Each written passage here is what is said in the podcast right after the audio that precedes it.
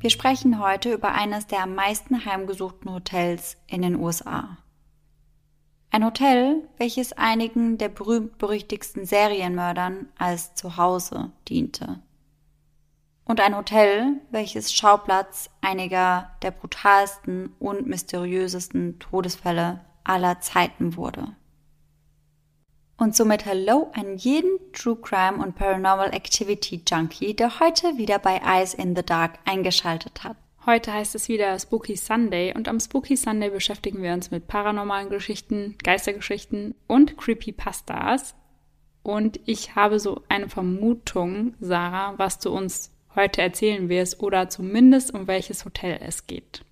Genau, denn bei unseren Spooky Sundays erzählen wir uns oftmals Dinge, die eigentlich viel zu verrückt und unwahrscheinlich sind, als dass sie wahr sein könnten. Aber gerade in dem heutigen Fall habe ich wirklich so viele Quellen und so viele Dinge zu dem Hotel gefunden, dass man das eigentlich gar nicht mehr abstreiten kann, dass da auf jeden Fall irgendetwas nicht mit rechten Dingen zugeht. Mhm. Und da kommen Erinnerungen an unsere aller, allererste Folge hoch. Da haben wir über Elisa Lam gesprochen, die im Cecil Hotel eingecheckt hatte. Und ich vermute mal stark, dass du uns heute einige Vorkommnisse aus dem Cecil Hotel erzählen wirst.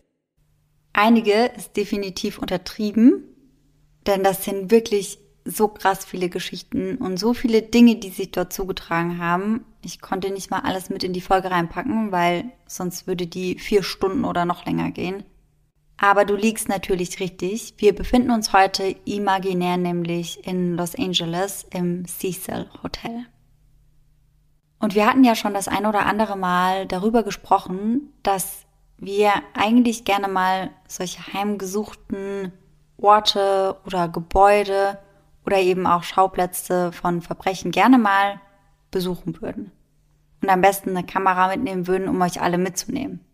Aber nachdem ich mich intensiv damit auseinandergesetzt habe, was da alles abgeht oder abging, bin ich mir nicht mehr so sicher, ob ich in Cecil Hotel einchecken würde. Würdest du wirklich in so einem heimgesuchten Hotel oder Gebäude übernachten? Also wenn es nur um das Heimgesuchte geht, vielleicht. Aber ich glaube, ich hätte Angst, dass sich dort sehr gefährliche Leute rumtreiben. Ich glaube, das wäre eher meine Sorge. Ja, ich glaube, das wäre gerade im Cecil Hotel auch eher meine Befürchtung.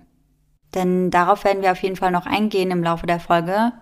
Dort haben sich wirklich einige sehr, sehr, sehr bekannte und sehr brutale und krasse Serienmörder rumgetrieben. Und die Wahrscheinlichkeit, einem von diesen oder generell einem Kriminellen zu begegnen, vielleicht im Aufzug oder so, mhm. die ist nicht so unwahrscheinlich.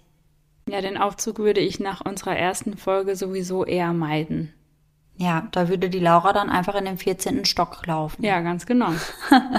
würde ich wahrscheinlich aber auch machen. Also auf gar keinen Fall, da würden mich keine zehn Pferde reinbringen.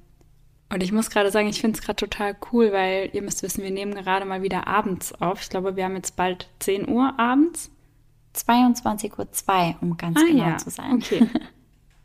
Und wir haben ewig nicht mehr abends aufgenommen. Wir nehmen mittlerweile ja fast immer tagsüber auf. Ja.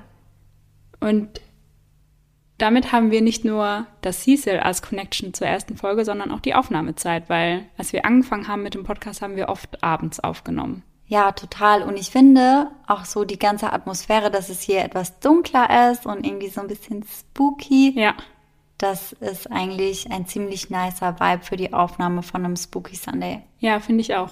Ich bin mal gespannt, ob wir das noch immer so sehen, wenn wir mitten in der Folge sind oder mhm. wenn wir dann jeweils beide wieder zu Hause in unseren Betten sind. Ja. Aber das werden wir euch dann in der nächsten Folge verraten. Oder wenn ich dann nachher alleine im Dunkeln, was weiß ich, um wie viel Uhr dann noch zu meinem Auto laufen muss bei dir. Da können wir dann wieder telefonieren. Ja, bitte.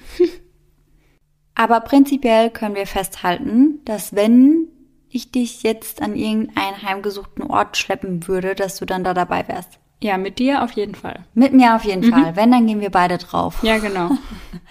Ja, ich fände das nämlich richtig cool. Ja, machen wir mal. Und dann schauen wir uns dann vielleicht auch mal Annabelle an am liebsten, aber das geht mm. nicht mehr, ne? Ja, leider nicht mehr, weil das Museum nicht mehr für die Öffentlichkeit zugänglich ist. Aber da gibt es ja noch Robert, also Robert the Doll. Die können wir uns ja mal anschauen. Auf jeden Fall. Und den fragen wir aber bitte auch, ob wir ein Bild machen dürfen. Äh, auf jeden Fall. Hast du das auch gesehen? Ich fand das so krass, wie viele Menschen sich bei uns unter dem Post zu Robert entschuldigt haben, ja. dass sie sich das Bild angeschaut haben. Ja, verstehe ich sehr, sehr gut. Ja, ich auch auf jeden Fall. Die Bilder zu unseren Fällen, die findet ihr nämlich immer auf unserer Instagram-Seite unter eyesinadark.podcast. Normalerweise findet ihr unsere Triggerwarnungen ja immer in den Show Notes Deswegen schaut da auf jeden Fall immer mal rein, bevor ihr eine Folge anhört. Aber in diesem Fall ist das so extrem, dass wir das gerne auch mit in die Folge nehmen wollten. Wir sprechen hier eine ganz klare Triggerwarnung zum Thema Suizid aus und auch grafische Gewaltdarstellung wird ein Thema in dieser Folge sein.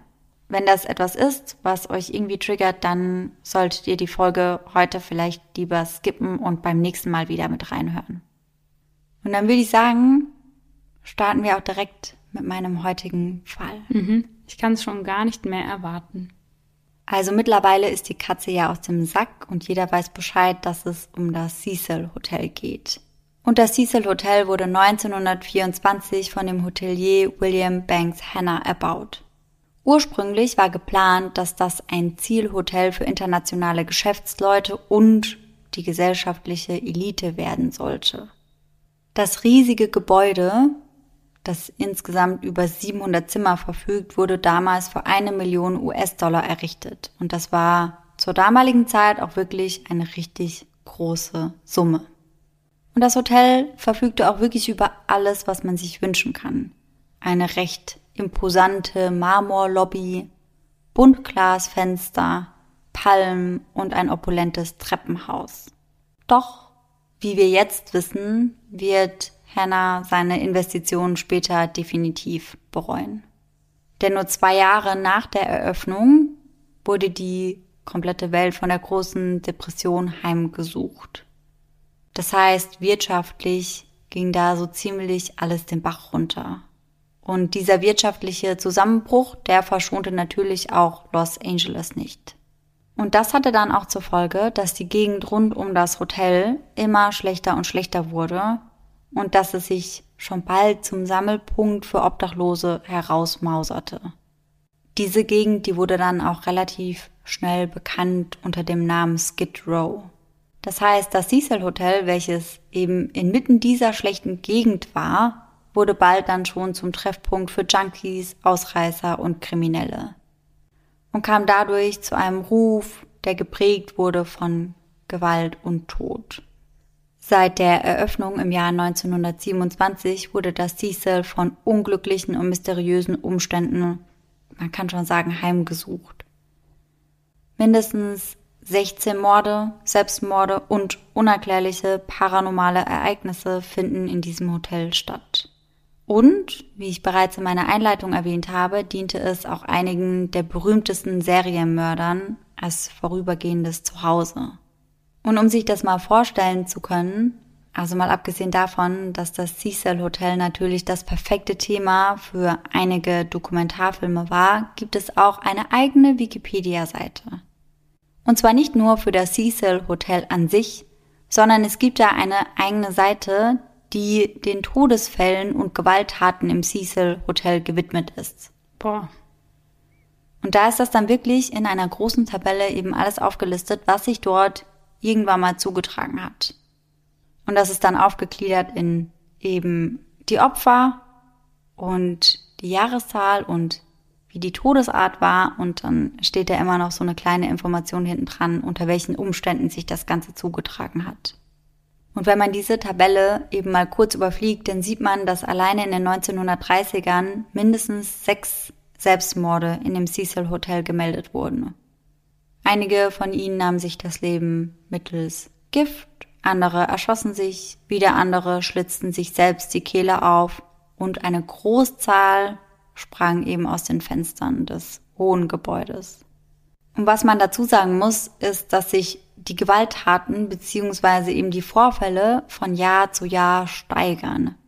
Das heißt, die Art der Todesfälle, die wird immer gewaltsamer, gezielter und teilweise auch immer mysteriöser. Am 22. Januar 1927, also in dem Jahr, in dem das Cecil Hotel gerade erst eröffnet wurde, wird der erste Suizid verzeichnet. Der 52-jährige Percy Cook erschießt sich in einem der Hotelzimmer im Cecil Hotel. Er wird dann auch noch in ein Krankenhaus ganz in der Nähe eingewiesen und die Ärzte sagen aber von vornherein, dass er wahrscheinlich nur eine sehr, sehr geringe Chance hat zu überleben. Und damit sollten sie auch recht behalten, denn Percy Cook stirbt noch am gleichen Tag im Krankenhaus. Er hat eine Notiz hinterlassen, also quasi einen Abschiedsbrief, der allerdings nicht wie üblicherweise eben an die Familie gerichtet ist, sondern an, in Anführungszeichen, die Presse.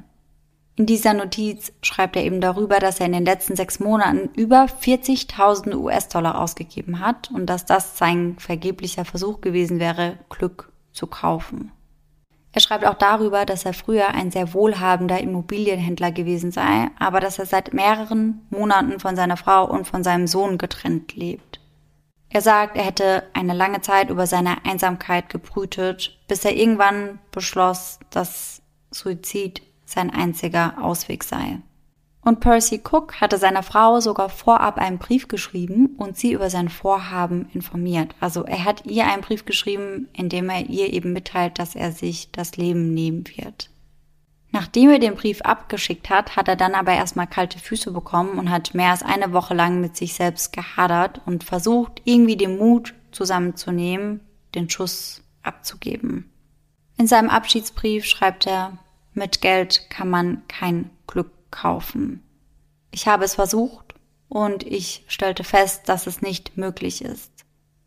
Ich habe meine Frau, meinen Sohn und mein Zuhause verloren und ich tue das Einzige, was mir noch bleibt. Und das ist für Percy Cook der Suizid am 22. Januar 1927. Und das erschüttert natürlich die Neueröffnung des brandneuen Luxushotels Zumindest war es ja ursprünglich so geplant. Und nur vier Jahre später, am 19. November 1931, macht das Hotel dann wieder Schlagzeilen. Search for man ends in finding a body at hotel. Also, die Suche nach einem Mann endet mit dem Fund einer Leiche in einem Hotel. Und natürlich sprechen wir auch hier wieder über das Cecil Hotel. Dort checkt ein Mann unter dem Namen James Willis ein. Nach eigenen Angaben kommt er aus Chicago. Und eine Woche später wird er dann eben in seinem Hotelzimmer aufgefunden. Allerdings handelt es sich dabei nicht um James Willis, also er hatte an der Rezeption einen falschen Namen eingegeben, sondern um den 46-jährigen William Kelly Norton.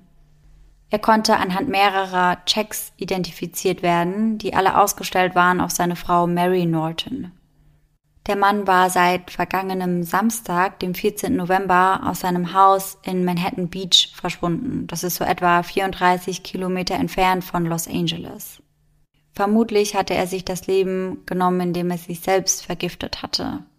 Denn es wurden eine Reihe von Kapseln in seiner Westentasche gefunden, die vermutlich Gift enthielten. Und William Norton, der war erst einige wenige Stunden tot, bevor das Zimmermädchen ihn gefunden hatte.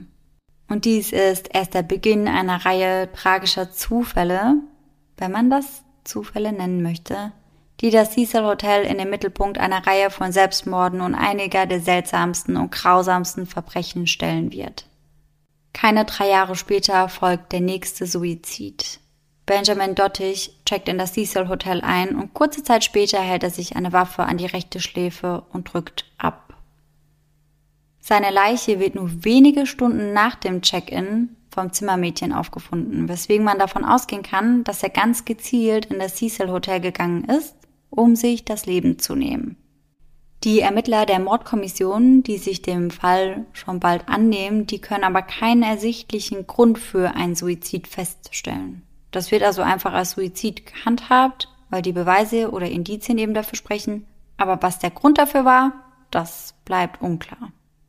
Ebenfalls im Jahr 1934 checkt ein Sergeant der Army Medical Corps im Cecil Hotel ein. Sergeant Louis D. Borden. Der Mann ist 53 Jahre alt und wird ebenfalls kurz nach dem Check-in tot in seinem Hotelzimmer im Cecil aufgefunden. Er hatte sich dazu entschieden, sich die Kehle mit einem Rasiermesser selbst durchzuschneiden. Zumindest geht man davon aus, dass er das eben selbst getan hat, denn er hinterlässt mehrere Notizen, in denen er darüber spricht, dass er eben einen recht schlechten Gesundheitszustand hätte und dass das der Grund für seinen Suizid sei. Am 15. März 1937 folgt der nächste Suizid. Das ist auch der erste Sturz von dem 14-stöckigen Gebäude. Die 25-jährige Grace E. Margot springt aus dem Fenster im neunten Stock. Ihr Sturz wird durch Telefondrähte gebremst, die sich um ihren Körper wickeln. Auch sie wird in das Georgia Street Receiving Hospital gebracht, das eben ganz in der Nähe von dem Cecil Hotel ist, aber auch sie stirbt kurz darauf im Krankenhaus. Und ich habe das jetzt als Suizid eingeordnet. Allerdings muss man auch ganz klar dazu sagen, dass sie keine Botschaft, keine Nachricht hinterlassen hat. Und dass man deswegen eigentlich gar nicht ganz sicher sagen kann, ob es eben die Folge eines Unfalls oder eines Selbstmordes war. Oder vielleicht eben auch die Folge davon, dass sie von jemandem aus dem Fenster geschubst wurde.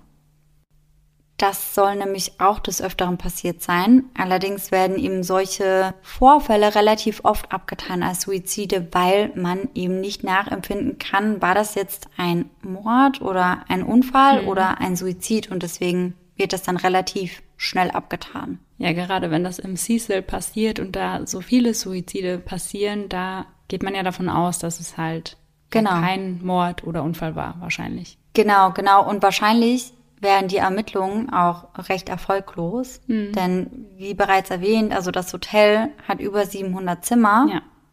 Das heißt auch extrem viele Gäste und die sind alle nicht unbedingt unschuldig, mhm. sage ich mal. Also die meisten von ihnen haben irgendwie Dreck am Stecken. Und da danach zu empfinden, wer wen aus welchem Fenster gestoßen haben könnte, ich glaube, das ist fast unmöglich. Ja. Und da kommt eben noch dazu, dass das Hotel relativ schnell einen Ruf dafür bekommt, dass es den Tod irgendwie anzieht und dass eben ganz viele Leute ganz gezielt dahin kommen, um Suizid zu begehen. Und das sieht man ja auch daran, dass da ja wirklich Leute einchecken und sich nur einige Stunden später eben das Leben nehmen. Also die gehen ganz gezielt in das Cecil, um sich dort umzubringen. So auch am 10. Januar 1938. Der 35-jährige Roy Thompson, ein Feuerwehrmann aus der Marine, der befindet sich seit mehreren Wochen in dem Cecil Hotel. Denn man kann da eben die Zimmer so buchen, wie man es gerade braucht. Das heißt, du kannst das als Stundenhotel nutzen und das nur für zwei Stunden mhm. buchen beispielsweise. Oder du kannst eben auch als Langzeitmieter dort wohnen. Roy Thompson bringt sich mit einem Sprung aus dem 14. Stock des Cecil Hotels um. Seine Leiche wird kurz darauf von Hotelangestellten auf einem Dachfenster des Nachbargebäudes gefunden. Und auch hier kann man eben nur sagen, dass die Polizei von Selbstmord ausgeht.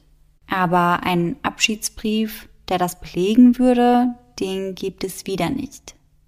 Am 29. Mai im Jahr 1939, also nur ein Jahr nach dem Suizid von Roy Thompson, checkt der Matrose Irvin Nablett ein. Auch er setzt seinem Leben mittels Gift ein Ende und auch er bucht hierzu ein Zimmer im Cecil Hotel. Er stirbt kurz nach Eintreffen der Polizei an einer Strychninvergiftung. Weißt du, was bei einer Strychninvergiftung passiert? Nein, ich weiß absolut nicht, was das ist. Eine Strychninvergiftung beginnt mit der Übererregung der Reflexe und Sinnesorgane. Mhm gefolgt von Steifheit der Kau- und Nackenmuskulatur. Und dann treten Starkkrämpfe auf, die meist auch das Zwerchfell betreffen. Das heißt, es kommt zu einem Zwerchfellkrampf und man stirbt dann eben durch eine Atemlähmung. Mm, oh Gott, okay. Und ich stelle mir das schon sehr, sehr schmerzhaft und grausam vor. Ja. Irving Neblett hat einen versiegelten Brief in seinem Zimmer hinterlassen. Allerdings öffnete die Polizei diesen nie, sondern schickte ihn zusammen mit dem Leichnam eben nach Long Beach, wo er ursprünglich herkam. Das heißt, die Ursache für seinen Selbstmord, die können wir hier überhaupt nicht erahnen. Und auch im nächsten Jahr, also im Jahr 1940, wird das Cecil Hotel nicht verschont. Am 11. Januar checkt eine 59-jährige Lehrerin aus Riverside ebenfalls in das Cecil Hotel ein. Und auch sie nahm kurz nach dem Check-in eine tödliche Dosis Gift zu sich und verstarb einen Tag später in dem naheliegenden Krankenhaus. Bis dahin gab es eben eine Reihe von schlimmen Selbstmorden, aber auch einige Übergriffe untereinander. Also es kam immer wieder zu Messerstechereien oder eben zu Auseinandersetzungen unter den Hotelgästen. Allerdings muss man hier dazu sagen, dass diese fast nirgendwo gelistet sind und ich kann mir vorstellen, dass das daran liegt, dass sie so häufig passiert mhm. sind, dass man das gar nicht mehr alles einzeln nachvollziehen kann. Fakt ist aber, dass die Polizei teilweise mehrfach täglich zu dem Cecil Hotel gerufen wurde, weil es eben immer wieder zu Zwischenfällen dieser Art kam. Am 8. September 1944 wurde dann der erste Mord verzeichnet. Der 8. September ist eine laue Sommernacht. Tagsüber steigen die Temperaturen in Los Angeles auf bis zu 29 Grad. Und nachts kühlt es dann auf angenehme 18 Grad ab. Dorothy Purcell teilt sich in dieser Nacht ein Zimmer im Cecil Hotel gemeinsam mit ihrem Freund. Besser gesagt mit ihrer Affäre oder ihrem Geliebten. Denn ihr Begleiter, der Schuhverkäufer Ben Levine, hat eine feste Partnerin. Dorothy ist erst 19 Jahre alt und Ben mit seinen 38 Jahren genau doppelt so alt wie seine Geliebte. Allerdings muss man eben auch dazu sagen, wie ich bereits vorhin erwähnt habe, wird das Cecil auch häufig als Stundenhotel gebucht und deswegen ist das absolut nichts Außergewöhnliches oder irgendetwas, was dort auffallen würde. Doch in dieser Nacht geschieht etwas Außergewöhnliches. Dorothy wacht mitten in der Nacht auf mit schlimmen Bauchschmerzen. Ben bekommt davon aber gar nichts mit. Und das soll auch so bleiben, denn sie möchte ihn nicht aufwecken oder stören. Und deswegen schleppt sie sich daher in das Gemeinschaftsbadezimmer ihres Stockwerkes. Und dort bemerkt sie dann zu ihrem Entsetzen, dass das keine herkömmlichen Bauchschmerzen sind, sondern dass bei ihr die Wehen eingesetzt haben. Nein, und sie wusste nicht, dass sie schwanger ist. Sie wusste bis zu diesem Zeitpunkt absolut nicht, dass sie schwanger ist. Boah, heavy. Und so bringt sie jetzt vollkommen unvorbereitet einen kleinen Jungen zur Welt. Dort in diesem Gemeinschaftsbadezimmer im Cecil Hotel. Und Dorothy ist, wie man sich vorstellen kann, extrem überfordert, weiß nicht, wohin mit sich und weiß auch nicht, wohin mit dem Kind. Und dann öffnet sie das Fenster und schmeißt den neugeborenen Jungen in die Tiefe. Oh mein Gott. Wusstest du das nicht? Nein. Ja, das ist voll schlimm. Der kleine Junge, der landet daraufhin auf dem Dach des Nachbargebäudes und wird kurz darauf auch dort entdeckt. Und es kann dann auch rekonstruiert werden, dass es sich dabei um ihr Baby handelt. Und deswegen soll sie dann auch recht zeitnah angeklagt werden. Dorothy selbst behauptet, dass sie in dem Glauben gewesen wäre, dass das Baby bereits tot war, also dass es sich um eine Totgeburt gehandelt hätte. Doch eine spätere Autopsie widerlegt diese Vermutung. Es war keine Totgeburt, denn die Lungen des Babys waren mit Sauerstoff gefüllt und das heißt, dass das Baby gelebt hatte. Dorothy Purcell wird kurz darauf dann wegen Mordes angeklagt, allerdings sagen drei Psychiater vor Gericht aus. Und sie alle bestätigen, dass sie zum Zeitpunkt des Vorfalles geistig verwirrt war. Im Januar 1945, also knapp fünf Monate nach der Tat, wird sie dann aufgrund ihrer Unzurechnungsfähigkeit freigesprochen, beziehungsweise für nicht schuldig befunden. Und sie wird daraufhin dann zur psychiatrischen Behandlung in eine Klinik eingewiesen. Am 1. November 1947 folgte dann der nächste Suizid. Wieder durch einen Sprung vom Gebäude. Doch im gleichen Jahr macht das Hotel Schlagzeilen wegen eines anderen Gastes. Und ich bin mir ziemlich sicher, dass euch allen der Name Elizabeth Short etwas sagt. Oh ja, ja. Elizabeth ist damals 22 Jahre alt und verschwindet am 9. Januar 1947 spurlos. Zuletzt lebend gesehen wird sie nachweislich im Biltmore Hotel in Los Angeles. Dort kommt sie nach einer kurzen Reise nach San Diego gemeinsam mit ihrem Geliebten Robert Manley an.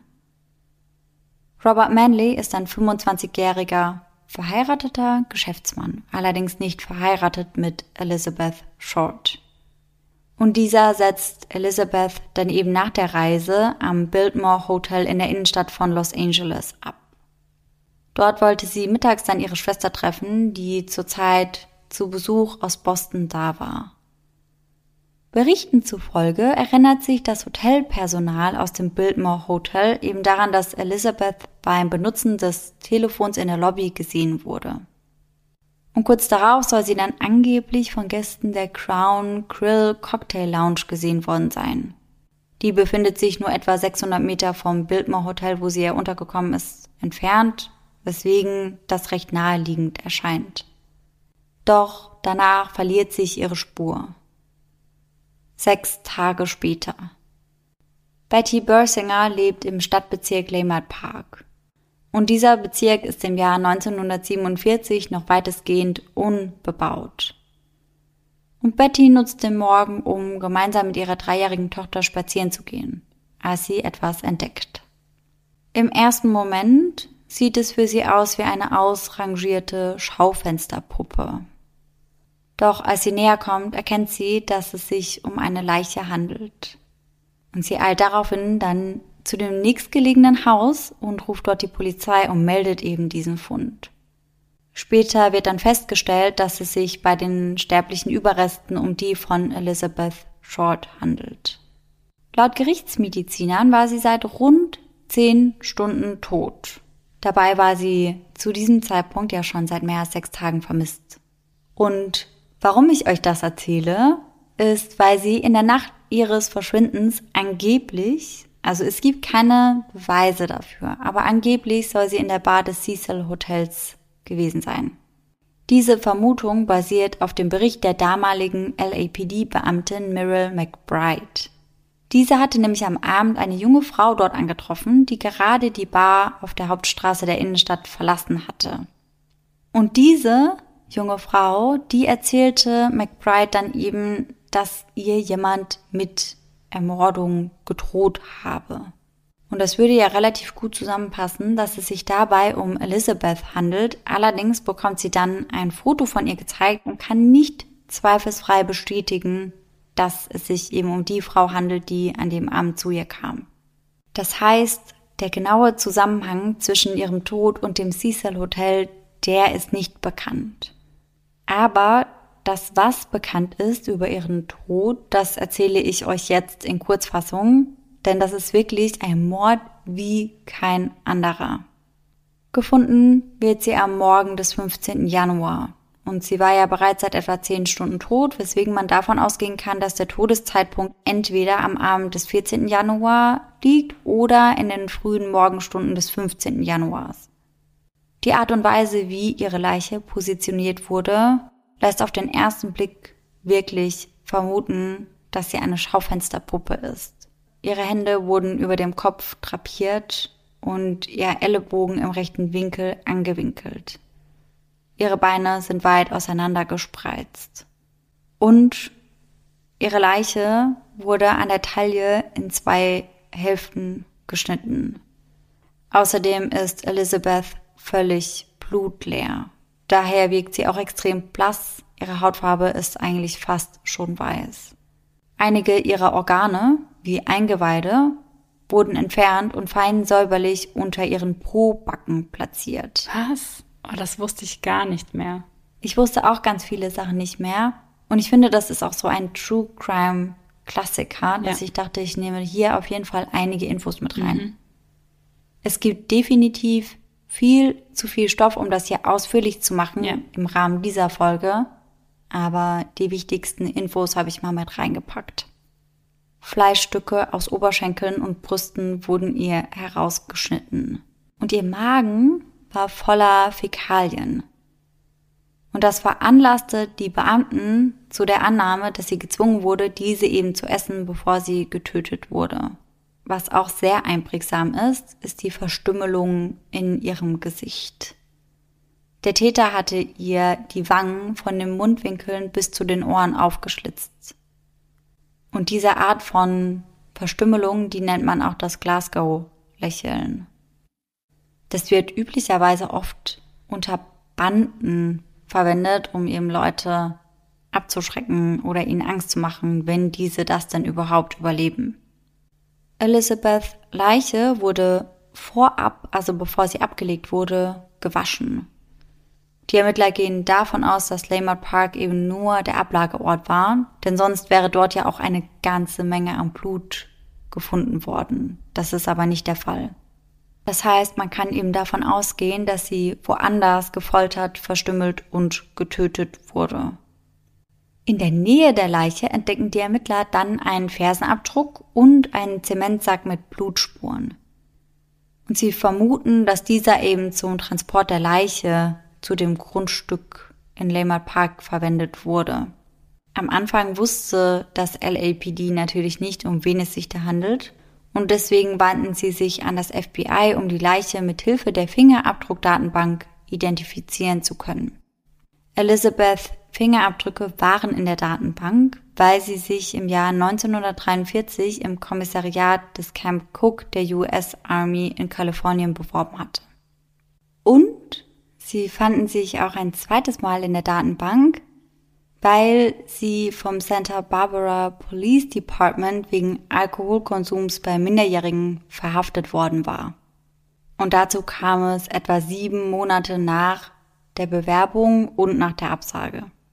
So konnte das FBI das Foto aus der Datenbank dann aber als Fahndungsfoto bzw. als Info für die Presse zur Verfügung stellen. Und da der Mord ja schon sehr grauenvoll und sehr außergewöhnlich war, kann man sich vorstellen, dass die Medien sich dann nur so drauf stürzten. Und sie stürzten sich wirklich auf jede Kleinigkeit, die sie über Elizabeth auch in die Hände bekam. Und dabei konzentrierten sie sich recht schnell auf vor allem anzügliche Details. Und da konnten sie das ein oder andere über Elizabeth ausgraben und deswegen wurde sie dann relativ schnell als sexuell abartig, in Anführungszeichen, also das ist ein Zitat, das sage ich nicht selbst, dargestellt.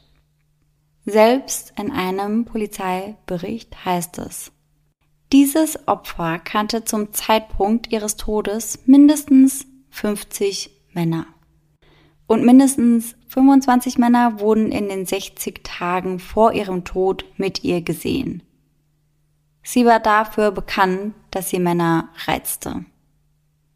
Ich meine, wir müssen uns hier auch wieder in Erinnerung rufen, dass wir in den 40ern sind. Ja.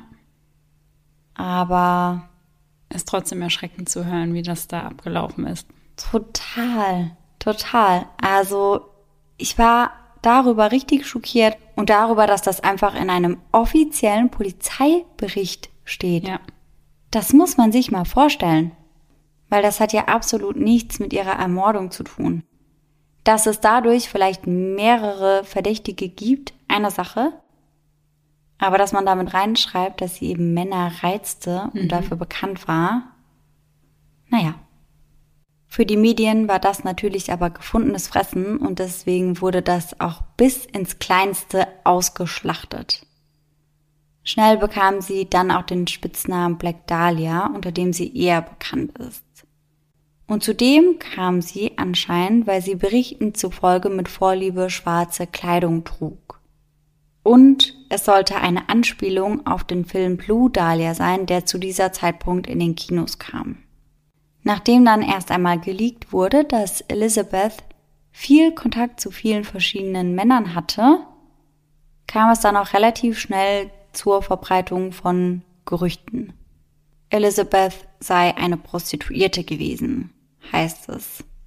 Oder sie würde Männer gerne ärgern, weil sie eigentlich lesbisch sei. Was man mit ziemlich hoher Wahrscheinlichkeit ausschließen kann, ist, dass Elizabeth eine Prostituierte war. Sie war gerade einmal sechs Monate vor ihrem Tod nach Los Angeles gezogen. Ihre Vision war es, dort als Schauspielerin groß rauszukommen. Und bis dahin hielt sie sich als Kellnerin über Wasser, nicht als Prostituierte. Allerdings ergatterte sie leider niemals einen wirklich bekannten Schauspieljob. Ihr Tod, so heißt es in einigen Zeitungsartikeln, sollte ihr einziger Anspruch auf Ruhm werden. Aber so berühmt der Fall auch war, so groß waren auch die Schwierigkeiten der Behörden herauszufinden, wer dahinter steckte. Nicht nur die Medien, sondern auch die Polizei erhielten tonnenweise Hinweise.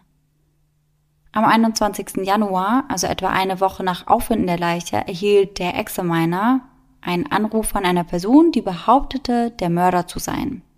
Der Examiner ist eine große Zeitung in Los Angeles, die es übrigens aber auch an ganz, ganz vielen verschiedenen Standorten gibt. Und in diesem Gespräch behauptet die anonyme Person, also der anonyme Anrufer, der Mörder von Elizabeth zu sein. Und er sagt auch, er würde dann ihre Habseligkeiten als Beweis für seine Behauptungen mit der Post an den Examiner schicken. Und nur drei Tage später erhält der Examiner dann auch ein Paket mit der Geburtsurkunde von Elizabeth, mit Fotos, Visitenkarten und einem Adressbuch mit dem Namen Mark Hansen auf dem Umschlag. Außerdem liegt auch ein Brief dabei, der zusammengebastelt wurde aus Zeitungs- und Zeitschriften-Ausschnitten und dann zusammengeklebt wurde. Darin heißt es Los Angeles Examiner und andere Zeitungen in Los Angeles. Hier ist Dalias Hab und Gut. Brief folgt. Alle Gegenstände wurden allerdings mit Benzin abgewischt, das heißt, man konnte keinerlei Fingerabdrücke sicherstellen. Auf dem Briefumschlag wurde ursprünglich der Teil eines Fingerabdrucks gefunden, allerdings wurde dieser beim Transport beschädigt und daher dann auch nie analysiert. Am 26. Januar, also nur zwei Tage darauf, bekommen sie dann einen weiteren Brief. Diesmal ist dieser handgeschrieben und darin ist dann ein Ort und eine Uhrzeit angegeben.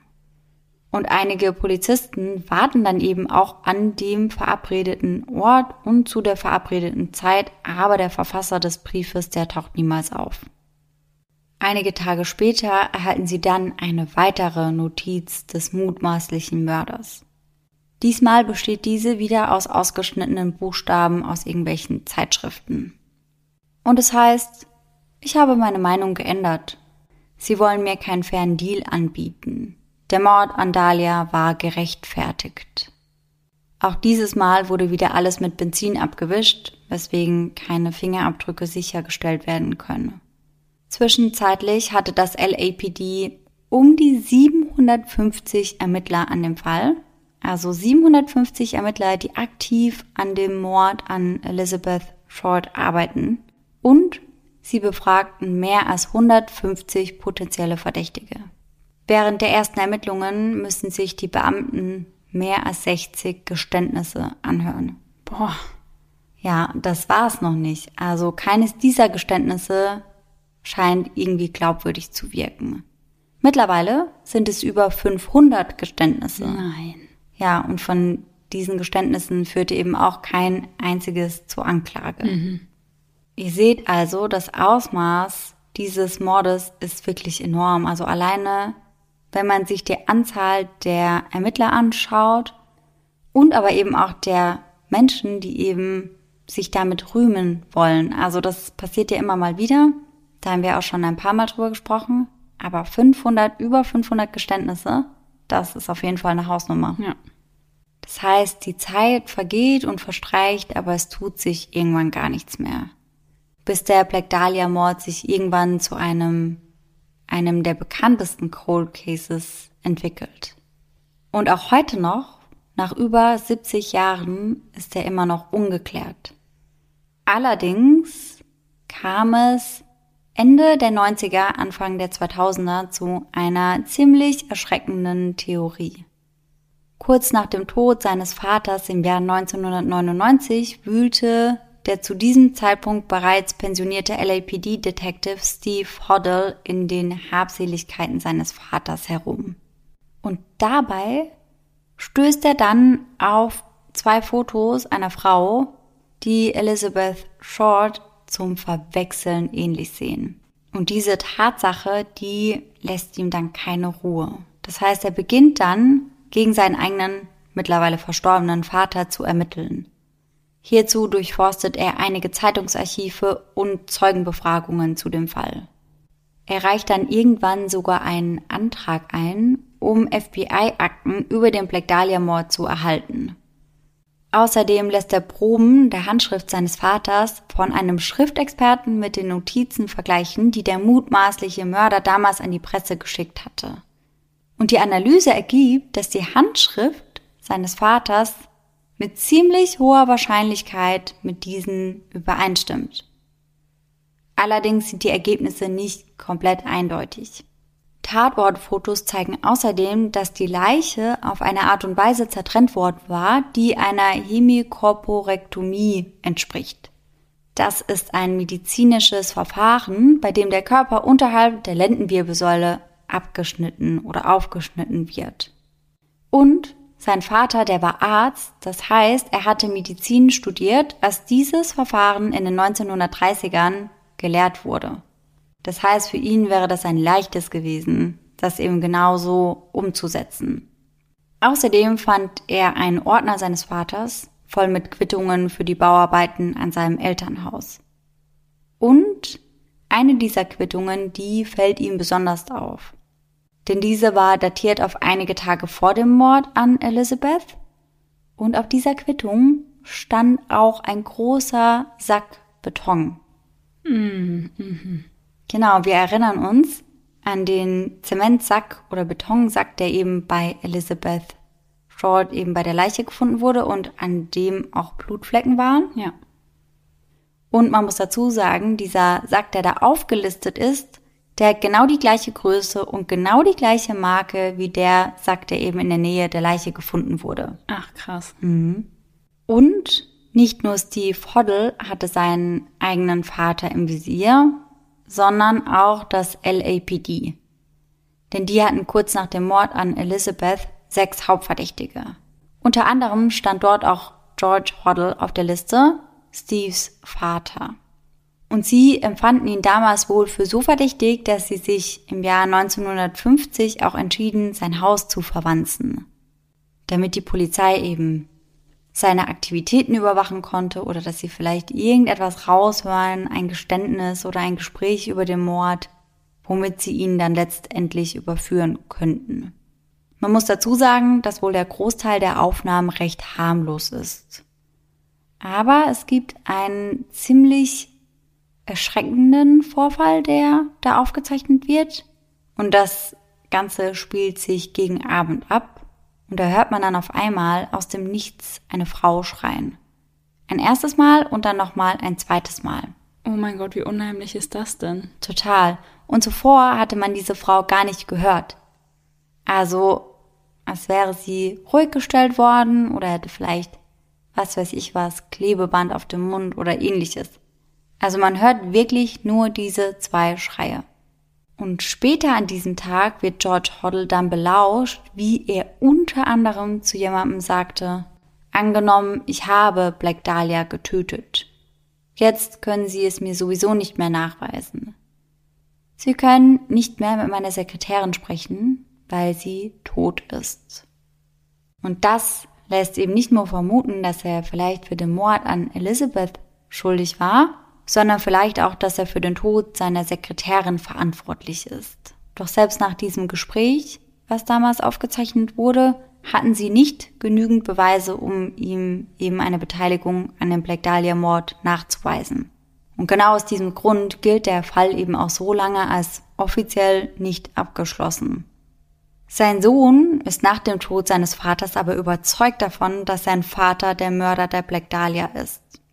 Und er geht noch viel, viel weiter. Er sagt, er habe Details aus Dutzenden von anderen Morden gefunden, die darauf hinweisen, dass sein Vater ebenfalls mit diesen in Verbindung steht. Er geht also davon aus, dass sein Vater möglicherweise ein Serienmörder gewesen sein könnte. Mittlerweile könnte man George Hoddle laut des leitenden Abgeordneten der Bezirksstaatsanwaltschaft von LA County wegen des Mordes an Elizabeth Short anklagen.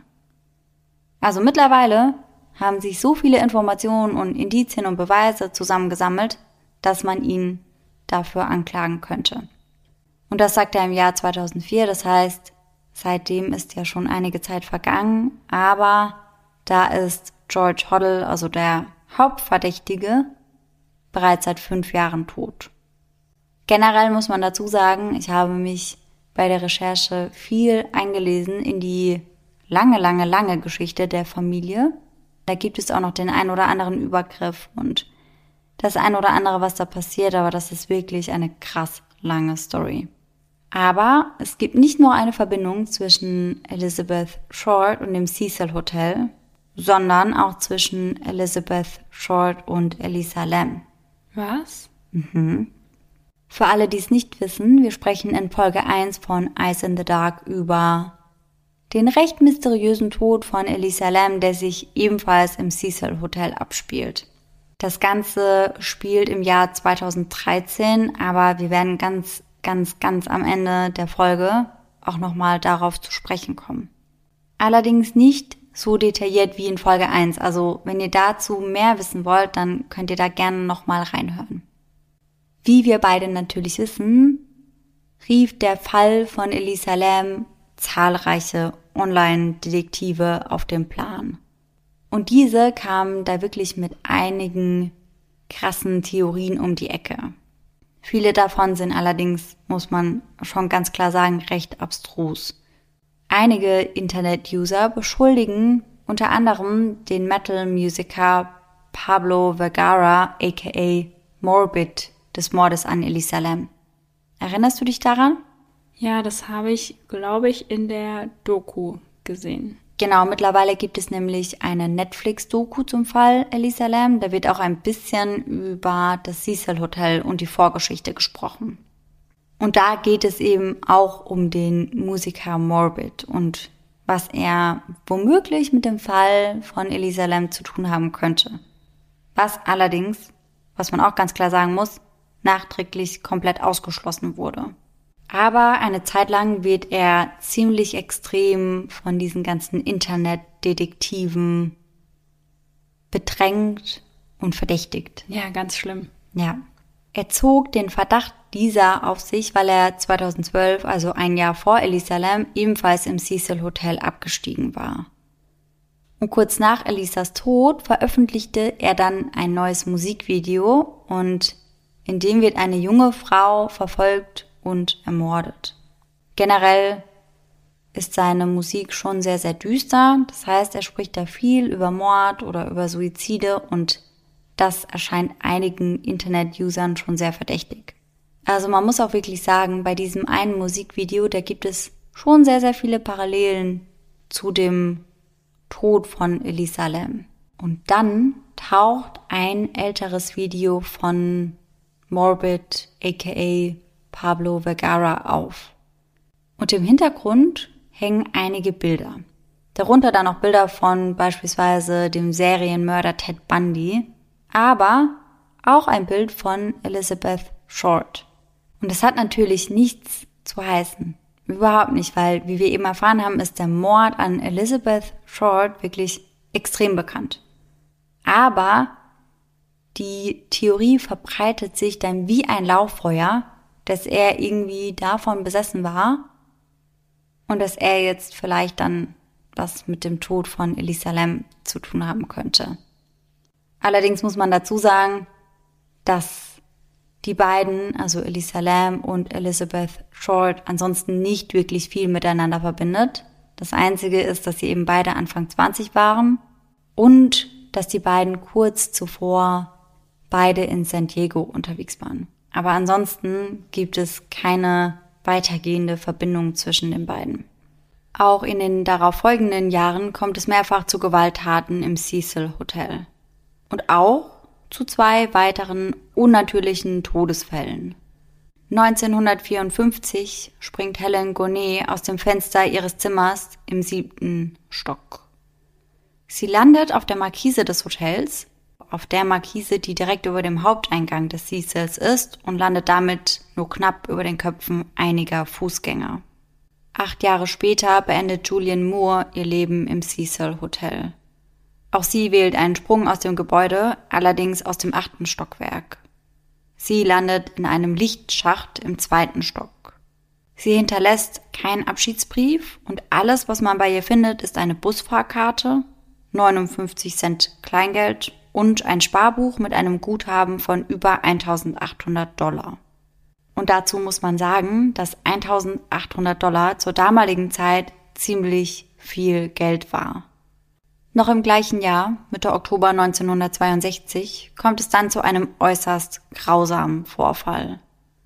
Vor dem Cecil Hotel werden zwei Leichen gefunden. Zwei Springer, wie die Polizei zunächst vermutet. Doch irgendetwas daran ist merkwürdig. Es stellt sich heraus, dass es sich bei der Frau um die 27-jährige Pauline Otten handelt. Das zweite Opfer ist ein Mann namens George Giannini. Er ist 65 Jahre alt und steht nach jetzigem Ermittlungsstand in keiner Verbindung zu Pauline Otten. Warum also sollten die beiden gemeinsam springen? Mehr und mehr widersprüchliche Details fallen den Ermittlern auf. Unter anderem, dass George Giannini seine Hände noch in den Hosentaschen hatte und seine Schuhe noch trug.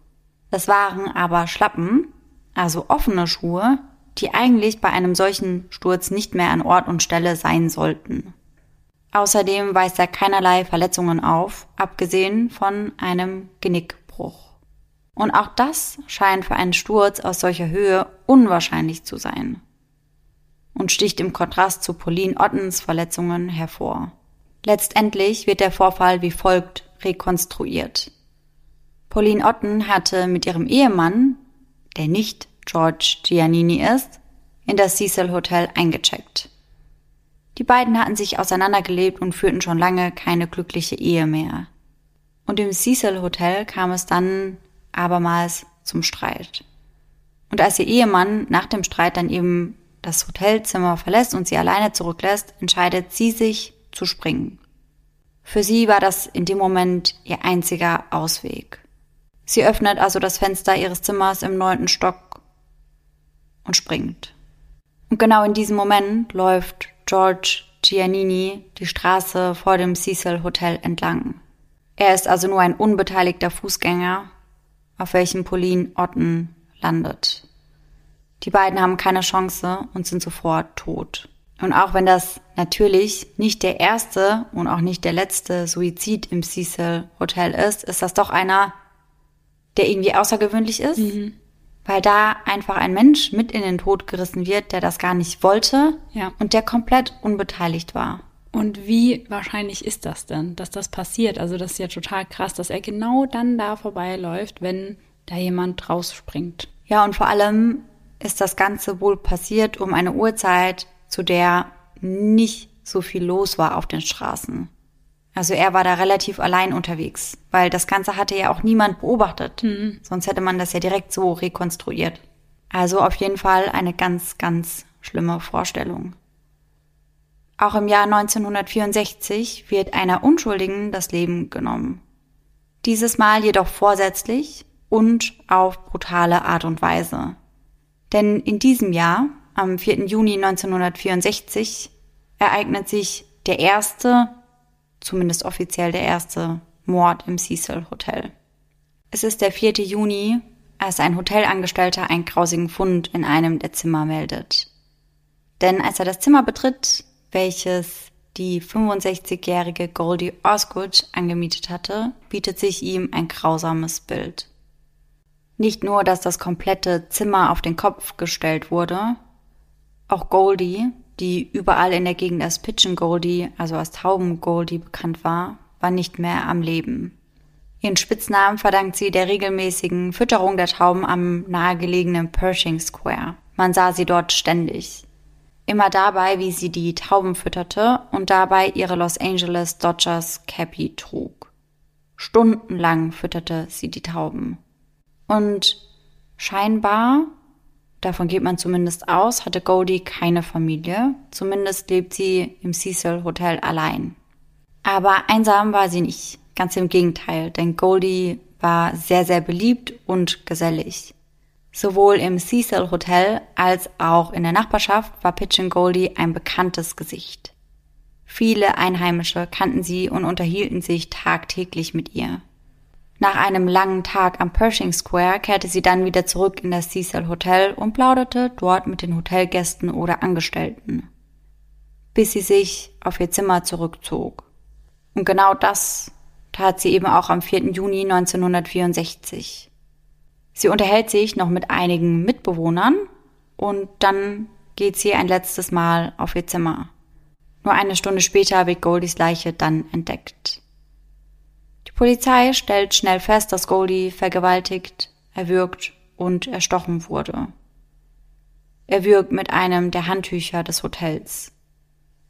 Außerdem weist sie Verletzungen auf, die auf Schläge schließen lassen. Ihre geliebte Los Angeles Dodgers Cappy findet man neben ihrer Leiche, genauso wie eine Papiertüte mit Vogelfutter.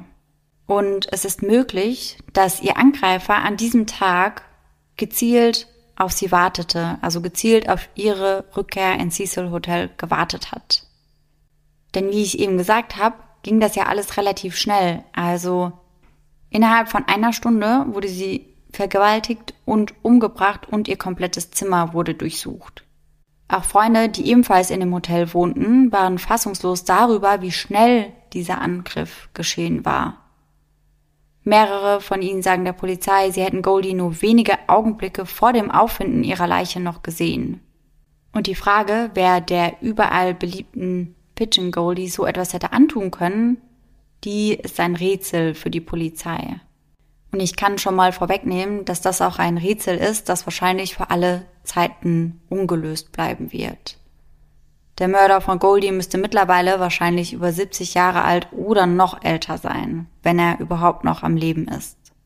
Es scheint relativ unwahrscheinlich, dass der Täter sich jemals selbst stellen wird, jetzt noch, oder von den Strafverfolgungsbehörden noch gefunden wird.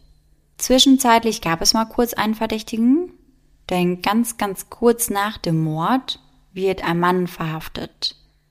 Der 29-Jährige wurde nämlich blutüberströmt in den Straßen in der Nähe des Hotels entdeckt, ganz kurz nach dem Mord. Allerdings wird er kurz darauf als Verdächtiger wieder ausgeschlossen. Und man muss dazu sagen, das wirkt jetzt im ersten Moment total verdächtig und wahrscheinlich ist da auch irgendwas Merkwürdiges passiert, aber das heißt nicht unbedingt, dass das was mit Goldies Tod zu tun haben muss, weil das in der Gegend leider einfach nicht so unwahrscheinlich war, jemandem entgegenzukommen, der blutüberströmt war. Mhm. Goldies Tod wurde auch mit anderen Verbrechen in der Gegend in Verbindung gebracht, aber auch das führte nirgendwo hin. Die wahrscheinlichste Spur ergab sich aus der von einem Gerichtsmediziner hergestellten Verbindung zwischen Goldies Tod und dem Tod einer Frau namens Viva Brown. Die zweite Frau war einige Monate vor Goldie ermordet worden. Viva Brown war 50 Jahre alt und die Art und Weise ihrer Ermordung ähnelte der von Goldie ziemlich stark, einschließlich der Tatsache, dass sie auch in einem Hotel lebte, in der gleichen Gegend. Und obwohl es sich um zwei ähnliche Morde an zwei etwas älteren Damen handelte, hat die Polizei weder damals noch heute irgendwelche weiterführenden Ermittlungen eingeleitet. Was aber relativ besorgniserregend ist, muss ich wirklich auch sagen, ist, dass es unwahrscheinlich ist, dass der Täter ein Neuling im Töten war. Denn man muss ja bedenken, dass er recht schnell und effizient war und er wurde in beiden Hotels auch nicht gesehen. Er muss also auch recht gut vorbereitet gewesen sein. Und was noch viel unberuhigender ist, finde ich, ist die Tatsache, dass das wahrscheinlich nicht der erste, aber vermutlich auch nicht der letzte Angriff dieser Art war. Also viele Menschen gehen davon aus, dass der Mörder von Pigeon Goldie eben ein Serientäter war und dass er mit dem Morden nie aufgehört hat. Es wäre also gut möglich, dass sich in dem Cecil Hotel ein Serientäter rumtrieb. Und er wäre ja definitiv nicht der letzte seiner Art gewesen, der im Cecil ein- und ausgeht. Auch der 26-jährige Jeffrey Thomas Pelly betritt 1976 das Cecil Hotel.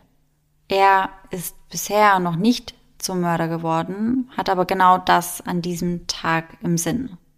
Bei sich hat er ein Gewehr des Kalibers 22. Mit diesem im Gepäck klettert er dann auf das Dach des Cecil Hotels und feuert 15 Schuss auf die Straße darunter. Glücklicherweise wird dabei niemand verletzt. Jeffrey Pally wird kurz daraufhin dann verhaftet und gibt aber an, dass er nie beabsichtigt hätte, jemandem etwas anzutun. Er hätte damit nur beweisen wollen, wie einfach es für jemanden ist, auch für eine Person mit Problemen der psychischen Gesundheit, an eine Schusswaffe zu gelangen. Denn Jeffrey Pally, der hat schon zuvor mit starken psychischen Problemen zu kämpfen und dennoch war es für ihn ein leichtes, eben an eine Waffe zu kommen. Ob das wirklich der Grund für diese Tat war, um das eben deutlich zu machen, oder ob er versucht hatte, eben Amok zu laufen und dabei aber gescheitert ist, das kann man im Nachhinein natürlich nicht mehr sagen. Zum Mörder wurde er Gott sei Dank an diesem Tag nicht. Ungewöhnlich wäre das im Cecil Hotel allerdings nicht, denn dort trieb sich ja der ein oder andere Mörder und teilweise auch Serienmörder herum. Denn Unfälle und Selbstmorde haben zwar in hohem Maß zu der Zahl der Toten im Hotel beigetragen, aber das Cecil Hotel diente auch als vorübergehendes Zuhause für einige der grausamsten Serienmörder der amerikanischen Geschichte.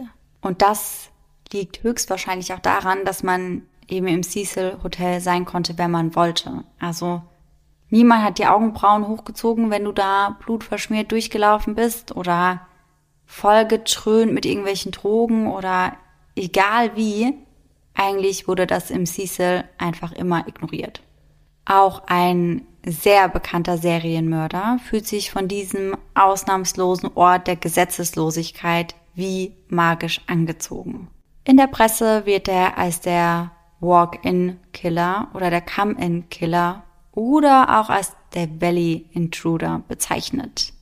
Netflix hingegen benennt eine ihn betreffende Dokumentation nach seinem wohl bekanntesten Spitznamen, der Night Stalker. Ah, da klingelt's jetzt. Die Namen vorher haben mir gar nichts gesagt. Da dachte ich schon so, okay, wer ist das? Aber Night Stalker, ja, da weiß man Bescheid.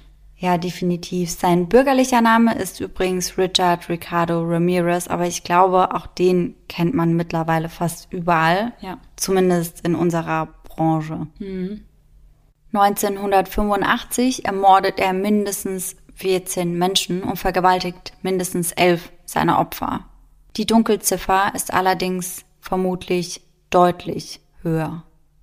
Unter dem Namen Nightstalker war er schon bekannt noch bevor man wusste, wer wirklich dahinter steckt. Und als der Walk-in-Killer oder der Come-in-Killer wurde er bezeichnet aufgrund seiner Vorgehensweise. Und ich muss sagen, ich finde, das passt eigentlich ebenfalls ganz gut, denn er brach nachts durch offene Türen oder Fenster in Wohnungen oder Häuser von schlafenden Menschen ein und tötete diese. Was eine Albtraumvorstellung, dass nachts einfach irgendein unbekannter Typ bei dir in die Wohnung einbricht. Ich finde das auch furchtbar, furchtbar schlimm. Wir hatten ja da auch schon ein paar Mal drüber gesprochen, dass das so dein Safe Space ist. Ja. Und ich glaube, man rechnet da auch einfach mhm. gar nicht mit. Also, selbst wenn du irgendwas hörst, du gehst ja nicht davon aus, dass wenn du dann schaust, dass dann da wirklich jemand mhm. steht. Mhm.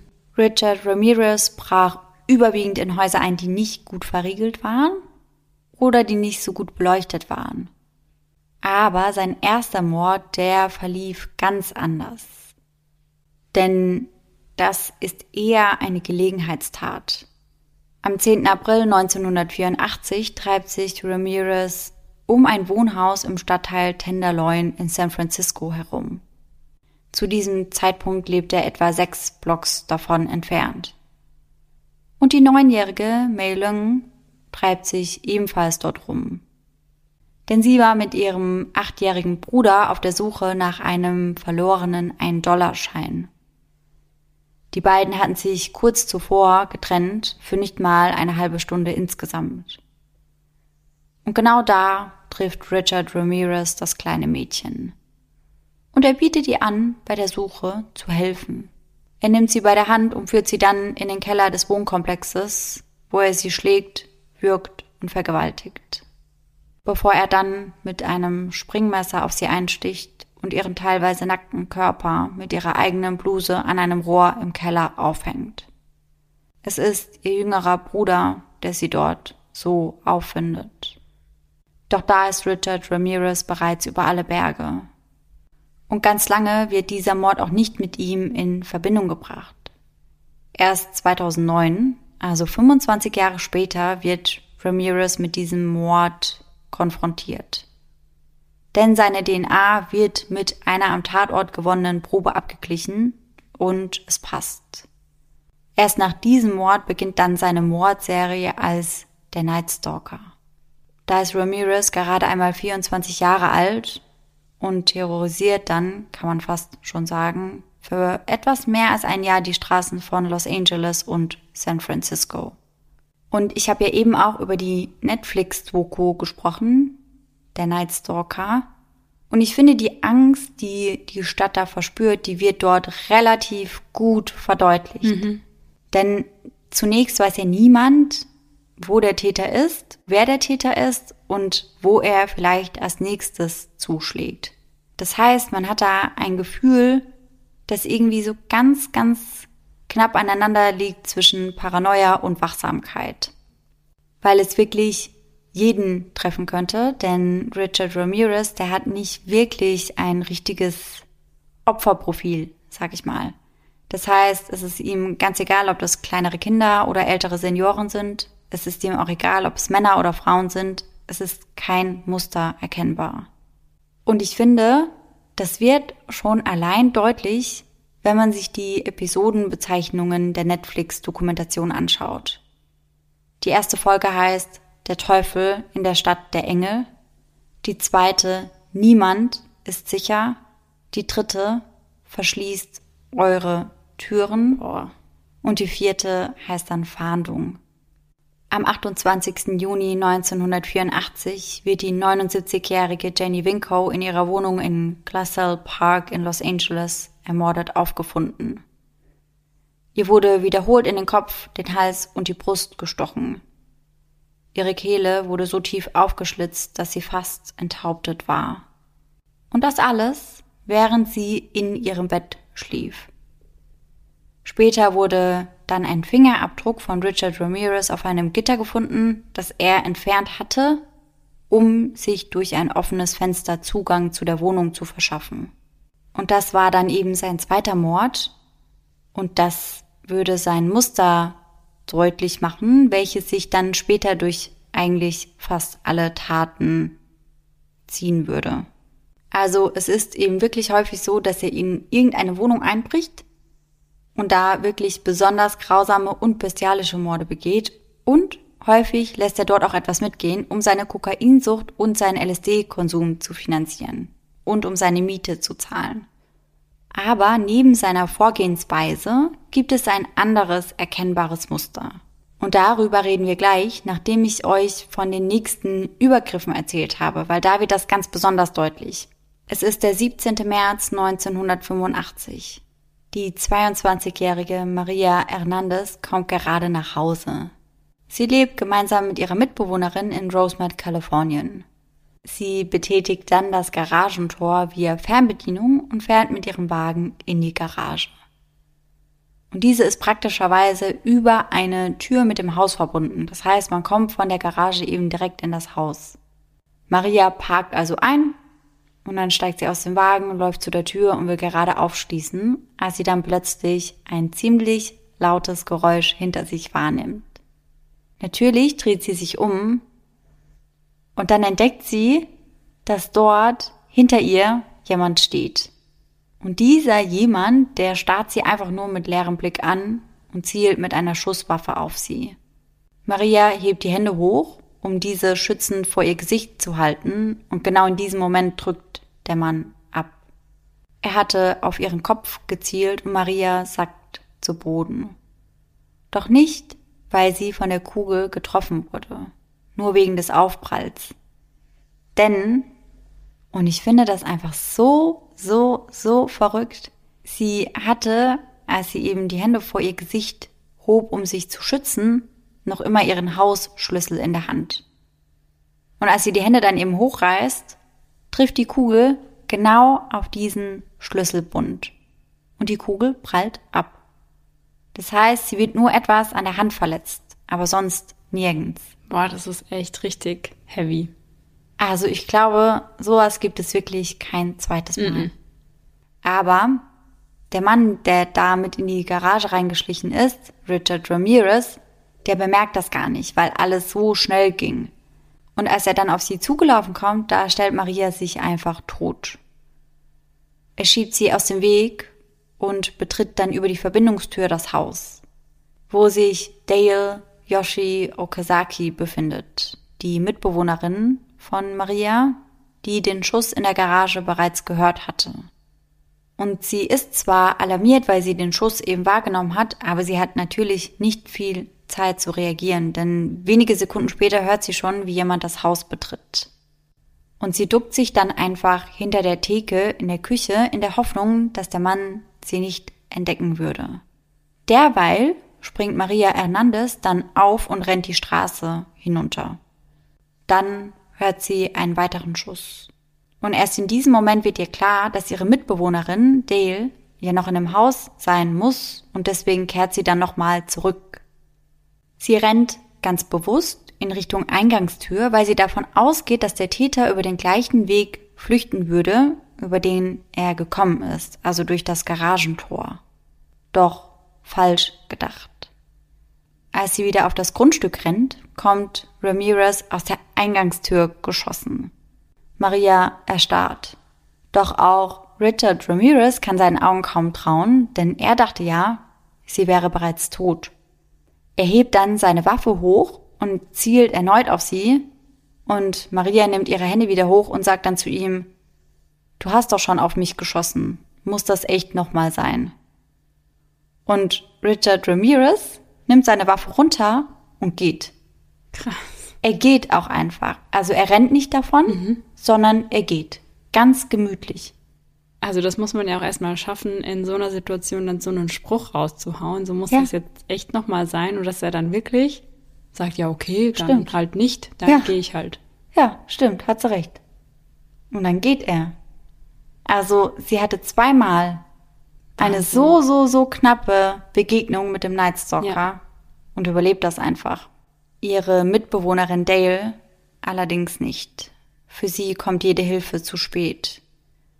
Nachdem sie sich versteckt hatte, horchte sie auf die Schritte des Mannes, der durch das ganze Haus lief, durch jedes einzelne Zimmer.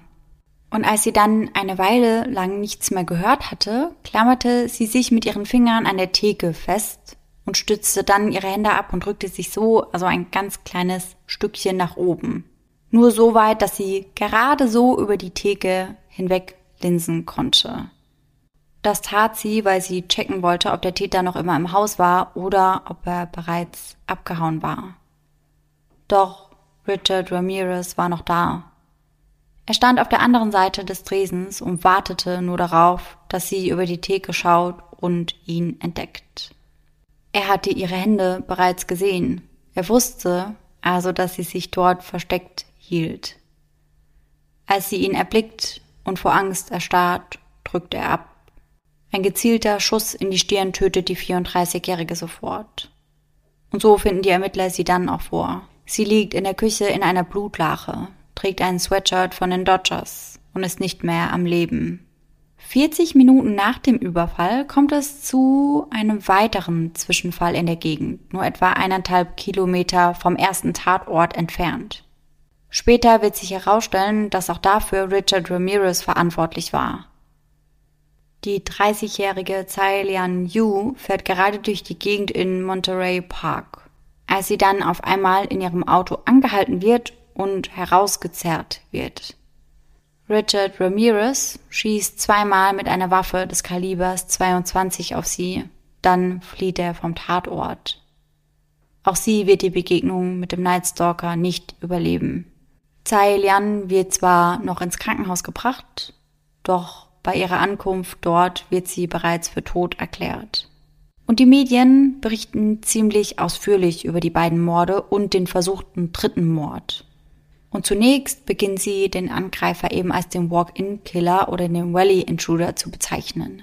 Außerdem geben sie wieder, wie die Überlebende den Mann beschrieben hat. Kraushaarig, mit wulstigen Augen und weit auseinanderstehenden, faulenden Zähnen.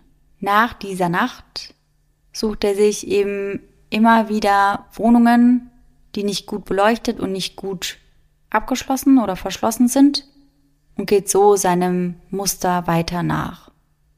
Und jetzt kommen wir zu dem weiteren erkennbaren Muster. Weißt du, von was ich spreche? Gerade noch nicht, nein. Es gibt da eine Abweichung bei Sexualverbrechern, bei der die Täter die furchterfüllten Blicke ihrer Opfer brauchen. Das heißt, sie wollen die Angst in deren Augen sehen, denn das erregt sie. Und das können wir bei den Opfern von denen ich euch bisher erzählt habe, aber auch bei einigen anderen danach beobachten. Maria Hernandez hätte er einfach aus dem Hinterhalt erschießen können. Aber das tat er nicht, ganz im Gegenteil, er schlug mit Absicht auf ihr Autodach, damit sie ihn bemerkt und sich umdreht. Das heißt, er wollte auf sich aufmerksam machen. Auch ihre Mitbewohnerin Dale hätte er einfach von oben erschießen können, während diese in der Hocke hinter dem Tresen saß, aber auch hier wartete er darauf, dass sie über die Theke linste und ihn ansah. Erst dann drückte er ab. Und bei seinem dritten Opfer das gleiche. Er zerrte Tsai Lian erst aus dem Auto und dann tötete er sie. Generell kann man also sagen, dass er die Konfrontation suchte und die Angst seiner Opfer sehen und spüren wollte. Aber das birgt natürlich auch immer ein gewisses Risiko, weswegen dem Nightstalker tatsächlich mehrere Opfer entkommen. Richard Ramirez war im Allgemeinen eher undurchdacht und impulsiv und deswegen ging die Polizei auch sehr, sehr lange von Drogeneinfluss aus.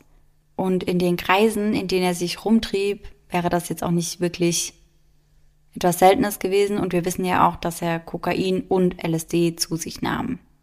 Immer wieder hinterließ er satanistische Symbole an den Tatorten, aber manchmal nahm er sich auch etwas davon mit als Andenken.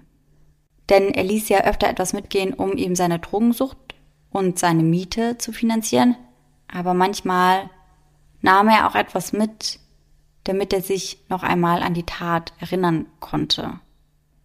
Einem seiner Mordopfer entfernte er beispielsweise die Augen und legte diese dann in ein Schmuckkästchen, welches er ebenfalls von dort mitgehen ließ. Und dieses Souvenir nennen wir es jetzt mal, bewahrte er bis zu seiner Verhaftung in seinem Apartment auf. Am 31. August 1985 wurde Ramirez festgenommen.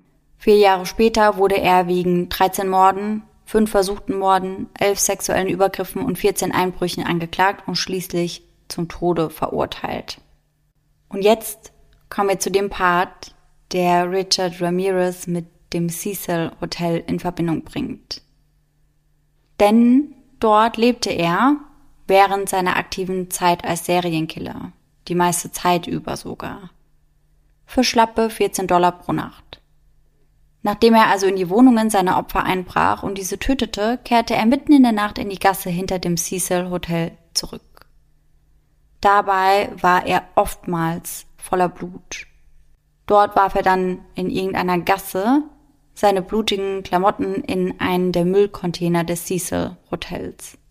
Des Öfteren schlenderte er dann entweder völlig nackt oder nur in Unterwäsche und manchmal auch immer noch blutverschmiert in die Hotellobby. Aber wie wir bereits schon gemerkt haben, ist das nicht unbedingt etwas, wofür man im Cecil angesprochen oder schräg angeschaut wird.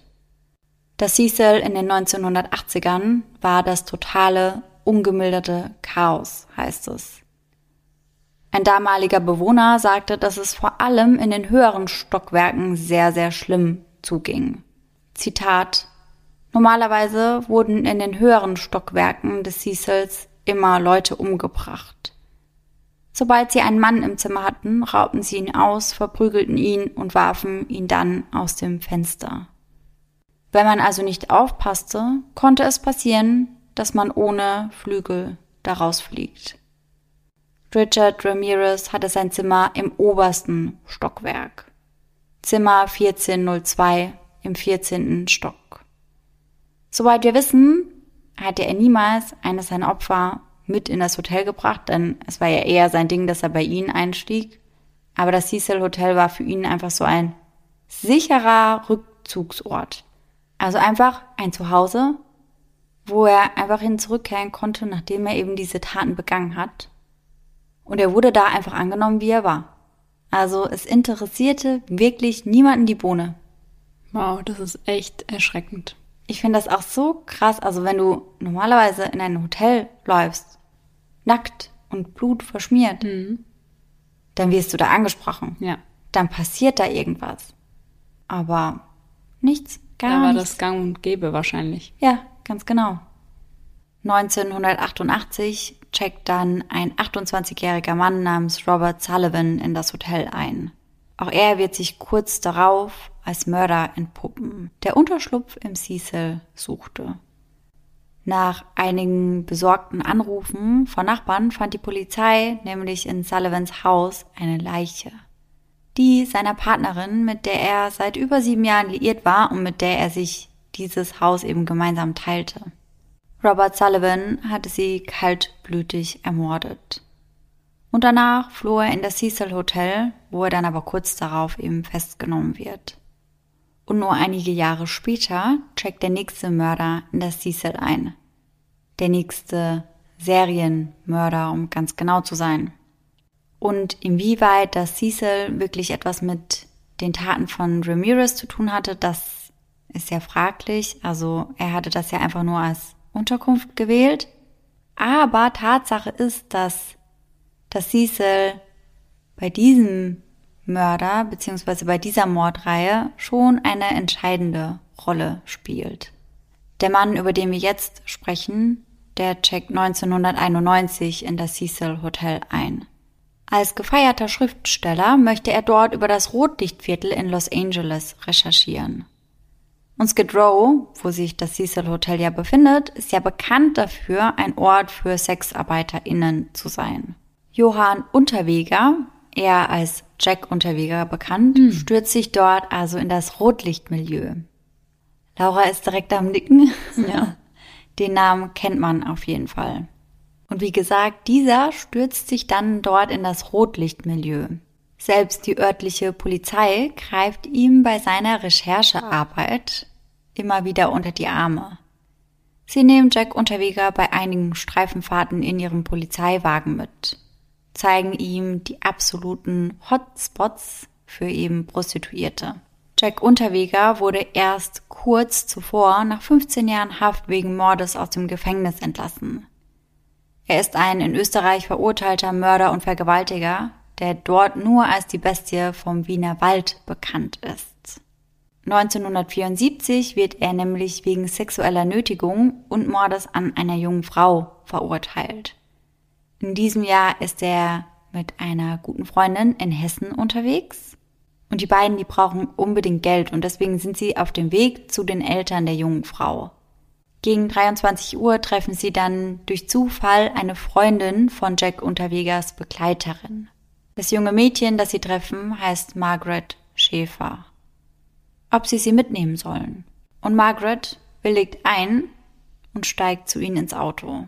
Nach kurzer Zeit fährt Jack Unterweger dann rechts ran. Er fesselt die 18-Jährige mit dem Gürtel seines Wintermantels.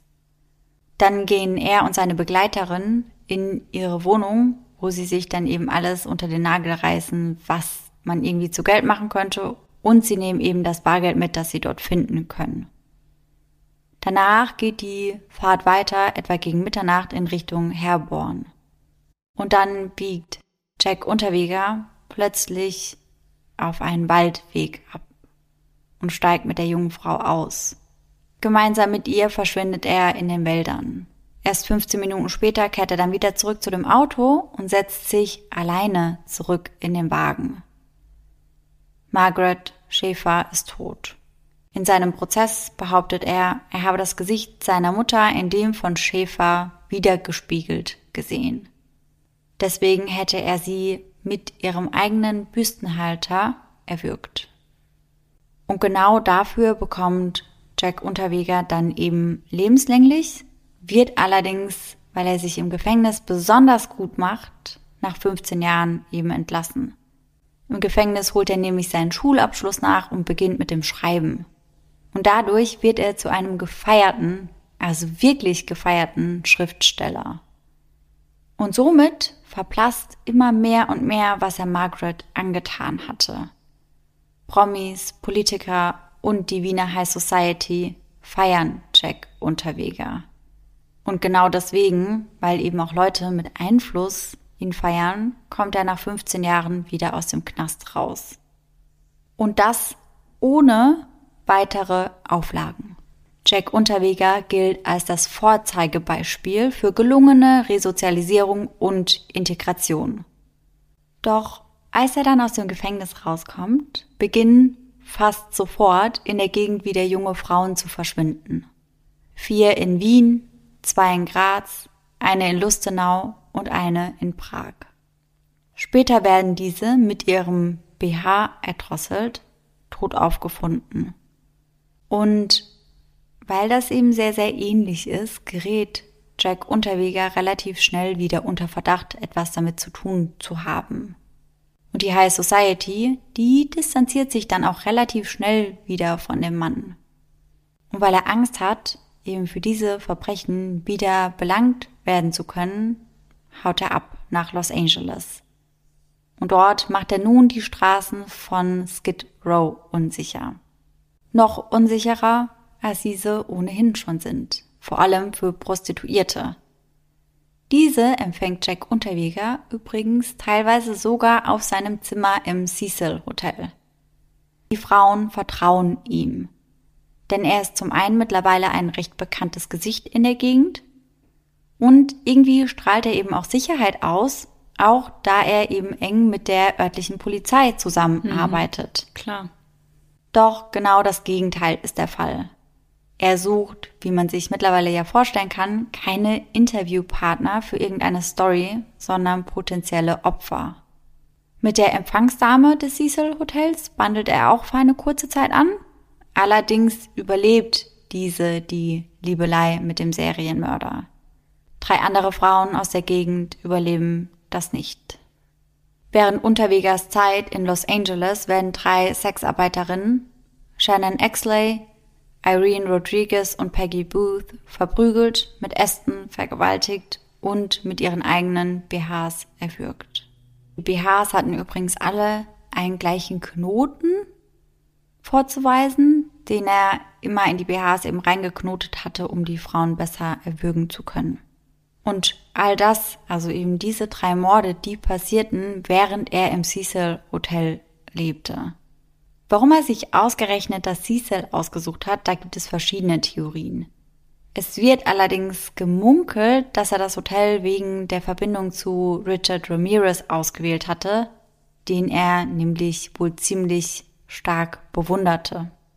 Angeblich übernachtete er sogar im selben Zimmer wie Richard Ramirez auf hm. ausdrücklichen Wunsch. Ja, krass. Ja.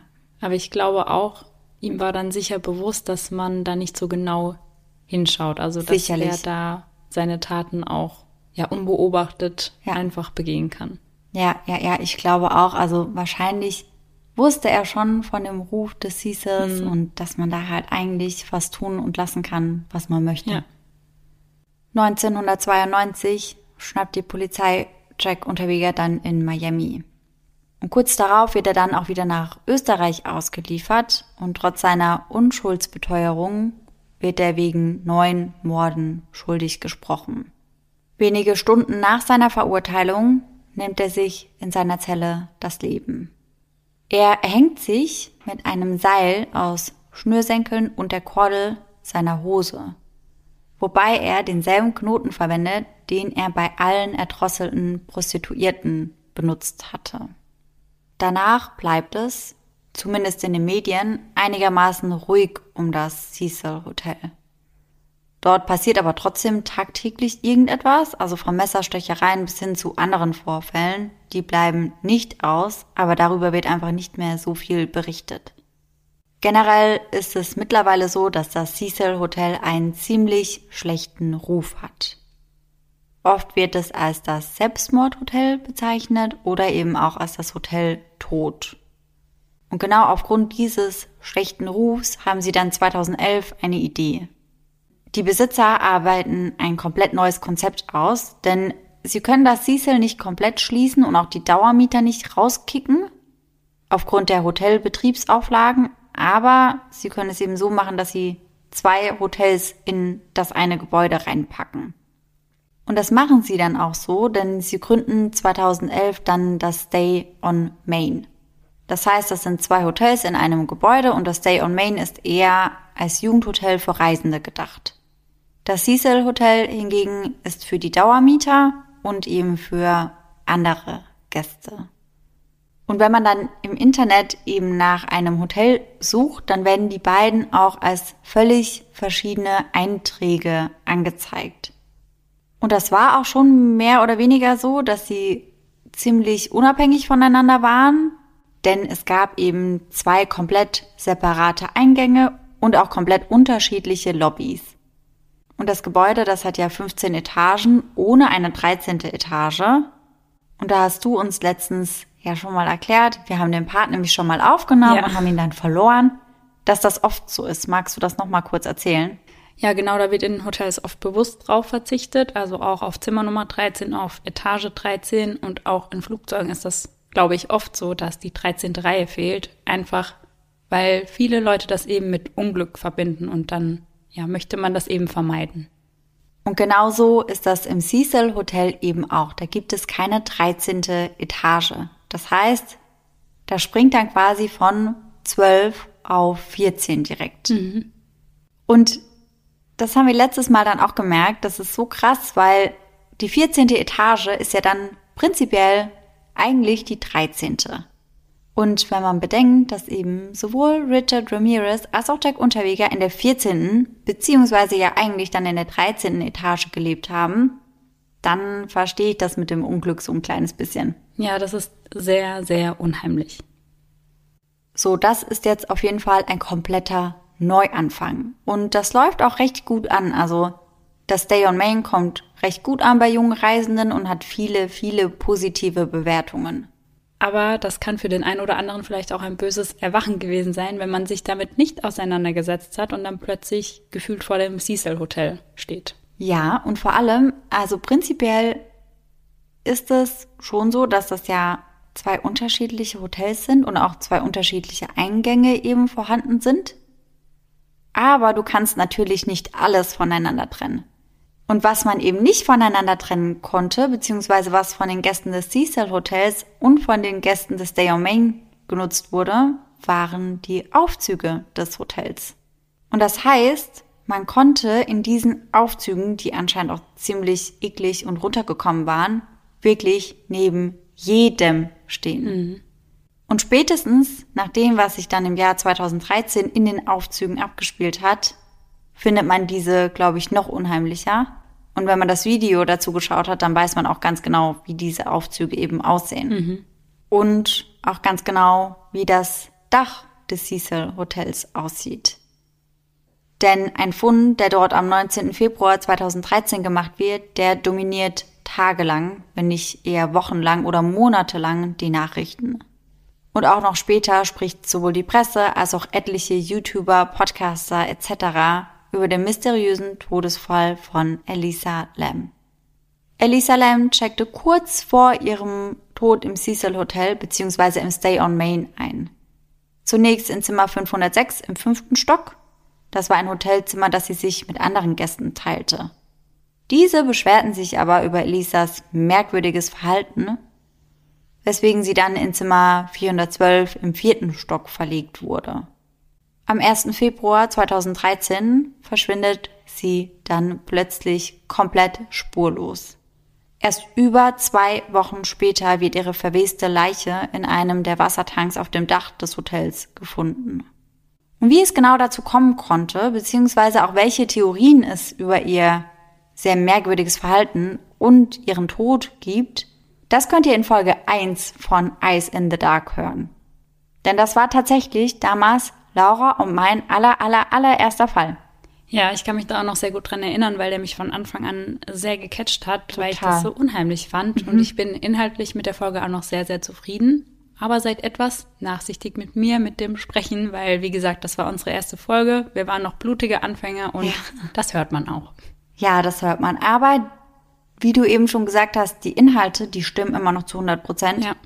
Und ich bin auch nach wie vor, auch nachdem die Netflix-Doku über den Fall rauskam, fest davon überzeugt, dass wir auch damals schon richtig lagen mit unserer Theorie, ja. was da passiert ist. Mhm. Also für mich ist das immer noch schlüssig und für mich ergibt das immer noch am meisten Sinn. Ja. 2014 wird das Cecil Hotel bzw. das Stay on Main, also das komplette Gebäude, verkauft. Der Hotelier Richard Bourne kauft das Gebäude für stolze 30 Millionen US-Dollar. Und im Jahr 2014, also nur drei Jahre später, wird es dann vorerst geschlossen, denn es soll renoviert werden und zu einer Mischung aus Hotelzimmern und Wohneinheiten umgebaut werden. Das Ganze verschiebt sich dann aber doch mehrfach nach hinten und erst am 14. Dezember 2021 eröffnet das Cecil Hotel dann wieder. Denn an diesem Tag wird ein rotes Band zerschnitten, was den Neuanfang und die Neueröffnung des ehemaligen Horrorhotels symbolisieren soll. Die Zimmer des Hotels wurden jedoch komplett in Wohneinheiten umgewandelt, die über Gemeinschaftsküchen, eine Waschküche und einen Freizeitbereich verfügen, der sich offenbar auf demselben Dach befindet, auf dem die Leiche von Elisa Lamb gefunden wurde.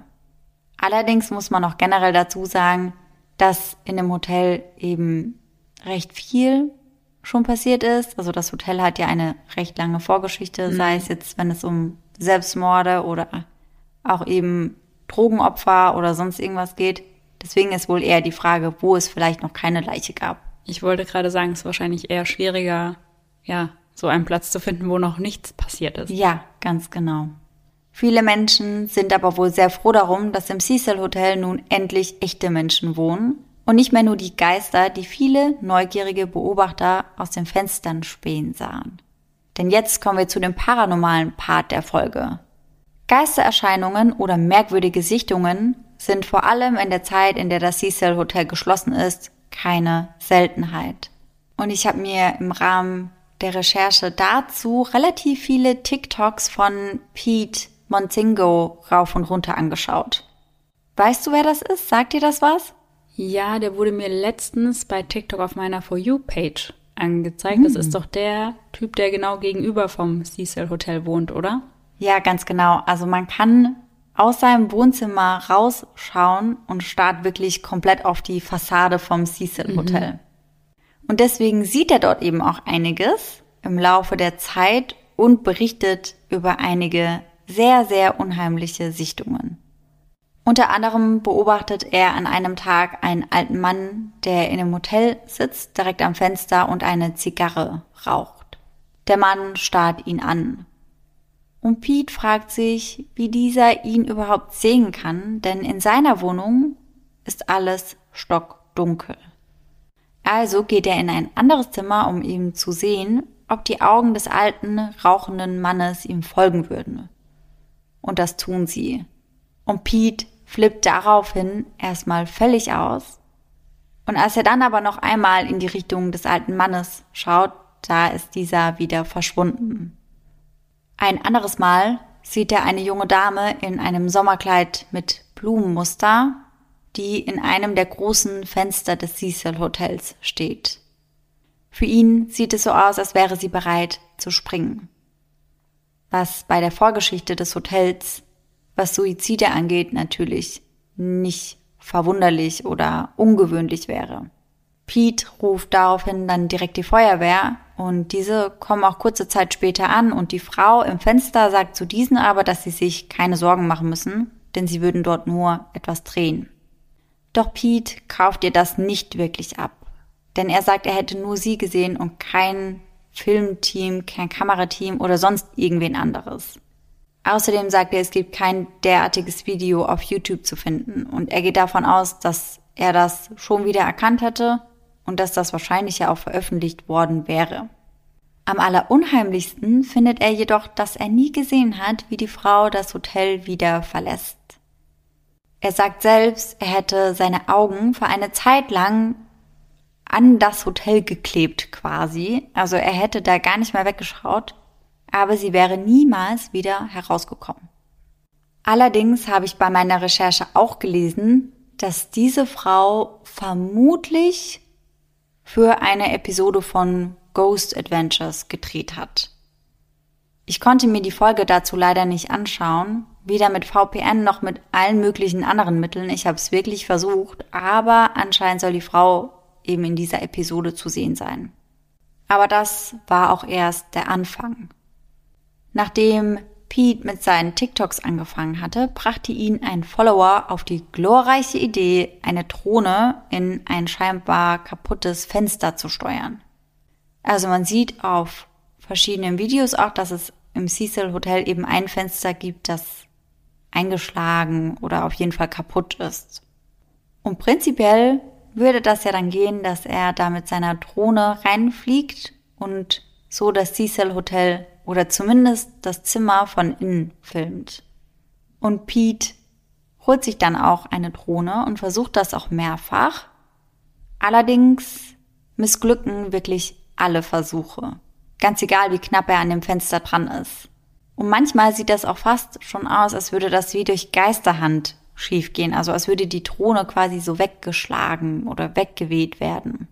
Und da fragen sich natürlich sehr, sehr viele Menschen, ob irgendetwas verhindern möchte, dass diese Drohne in das Cecil Hotel reinkommt. Immer wieder beobachtet Pete auch, wie Lichter in einigen Zimmern an und wieder ausgehen. Ein anderes Mal sieht er einen Schatten in einem der Zimmer baumeln. Ein Schatten, der aussieht wie ein Mensch, der sich erhängt hatte. Doch als er dann am nächsten Morgen wieder rüberschaut, sieht er nichts mehr. Und dann beginnt es irgendwann sich auf sein Apartment auszuweiten.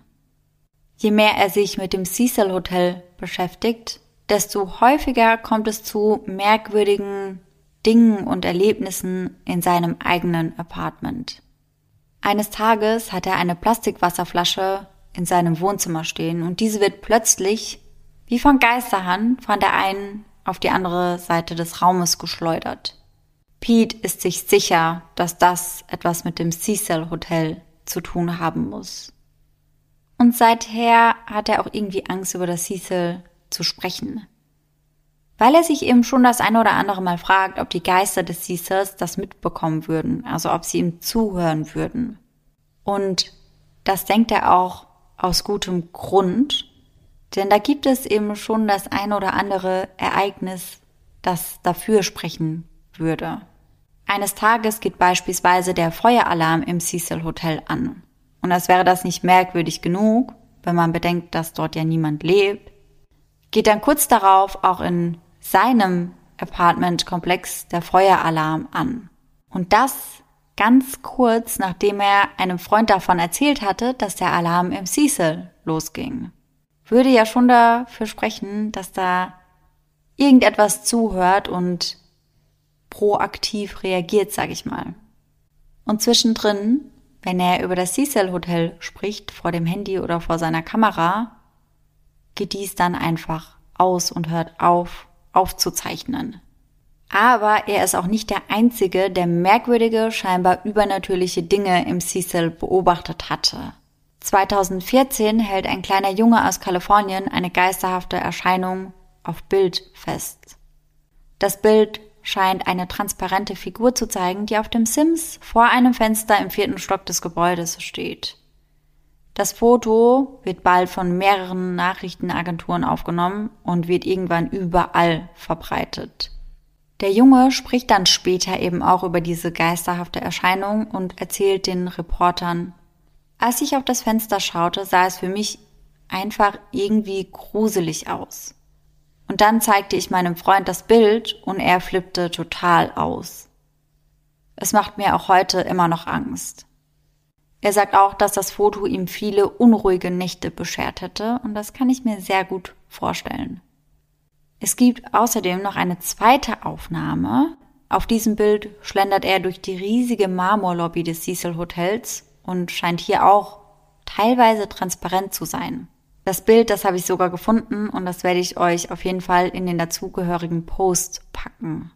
Und das sind auch nicht die einzigen Geistersichtungen. Also es kommt eben immer wieder dazu, dass irgendwelche Passanten, irgendwelche Menschen im Inneren des Cecil Hotels sehen und dann schauen sie nochmal hin und dann ist da niemand mehr. Und da kann ja eigentlich auch niemand sein, denn das war vor allem in der Zeit, in der das Hotel eben komplett unbewohnt war. Trotzdem, also obwohl es eben relativ viele Sichtungen gab und obwohl das gar nicht so unwahrscheinlich ist bei der Vorgeschichte des Hotels, gehen die Meinungen da sehr, sehr stark auseinander. Es wird oftmals darüber gesprochen, ob es eben wirklich in dem Cecil Hotel spukt oder ob man sich das eben nur einbildet. Dann wird oftmals darüber philosophiert, ob das Cecil Hotel irgendwie das Böse anziehen würde. Nicht nur in Form von irgendwelchen Geistern oder übernatürlichen Erscheinungen, sondern auch, ob das irgendwie eine gewisse Anziehungskraft auf böse Menschen hatte. Denn da haben ja schon die ein oder anderen Serienkiller übernachtet und Unterschlupf gefunden, wo man sich eben fragt, warum genau das Cecil Hotel? Und auch was die Suizide in dem Hotel angeht, da gibt es auch eine Theorie, die ich persönlich sehr, sehr furchtbar und unheimlich finde. Denn man muss ja sagen, dass dort auch einige Frauen Selbstmord begangen haben. Und es wird darüber gesprochen, dass viele dieser Frauen eben ein Baby schreien gehört hätten und sich deswegen eben aus dem Fenster gelehnt hätten, um nachzuschauen und dabei wären sie dann in den Tod gestürzt. Mhm. Und diese Theorie, die basiert eben auf der Tat von Dorothy Purcell. Mhm. Über die haben wir ja vorhin gesprochen, ja. die ihr Neugeborenes aus dem Fenster geschmissen hat.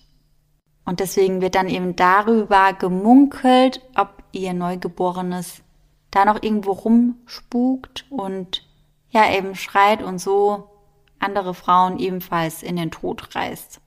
Ich muss sagen, ich bin da total hin und her gerissen. Mhm. Ich denke mir aber auch, also gerade wenn man an Geister und übernatürliche Dinge glaubt, wenn nicht im Cecil Hotel, wo bitte dann?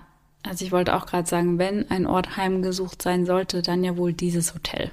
Ja eben, da gab es ja wirklich so viele schlimme Zwischenfälle, so viel Leid, so viele Selbstmorde, dann natürlich auch den ein oder anderen Mord.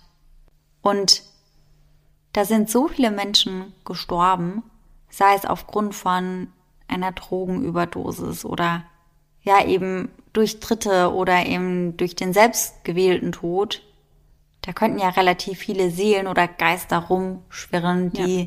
da einmal nicht mehr wegkommen. Mhm. Also ich muss dir sagen, ich hatte ja am Anfang der Folge gesagt, meine größte Sorge wäre dort, jemandem über den Weg zu laufen, der es nicht so gut mit einem meint. Ja.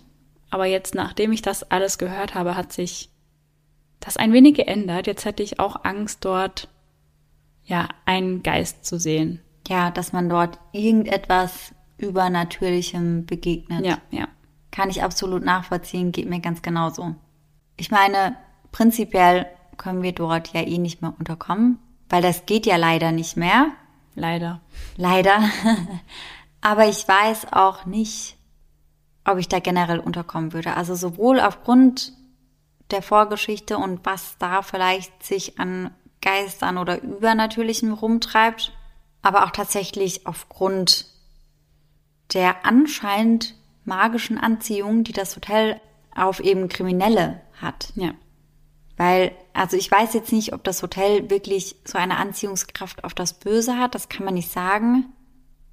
Aber natürlich macht das schon was aus, wenn du als Serienmörder oder als Triebtäter oder whatever eben weißt, hey, im Cecil da haben schon echt einige übernachtet, das bockt niemanden, ja. dann gehe ich da halt auch hin. Ja. Also das wird ja auch bekannt sein, dass das ein Ort der Gesetzeslosigkeit schon fast ist. Ja, weil wenn man da reinlaufen kann, Blut verschmiert. Ja. Und niemand sagt was oder niemand hinterfragt irgendetwas. Ja klar, da denkt man sich, der perfekte Ort, um da unterzukommen, wenn man gerade nichts Gutes im Schilde führt. Ja, auf jeden Fall. Das denke ich auch. Da fühlt man sich halt einfach sicher mit. Ja. Und gleiches gilt ja auch für die Suizide. Also ich glaube, auch wenn man schon mitbekommen hat, dass sich dort mehrere Leute das Leben genommen haben, dann wirkt das, wenn man das einfach öfter hört, wahrscheinlich als eine gute Möglichkeit oder als eine gute Alternative zu eben anderen Dingen. Ja. Das war ja schon sehr, sehr bekannt. Also ich habe ja vorhin auch erzählt, dass das Cecil teilweise das Selbstmordhotel Ja. genannt wurde.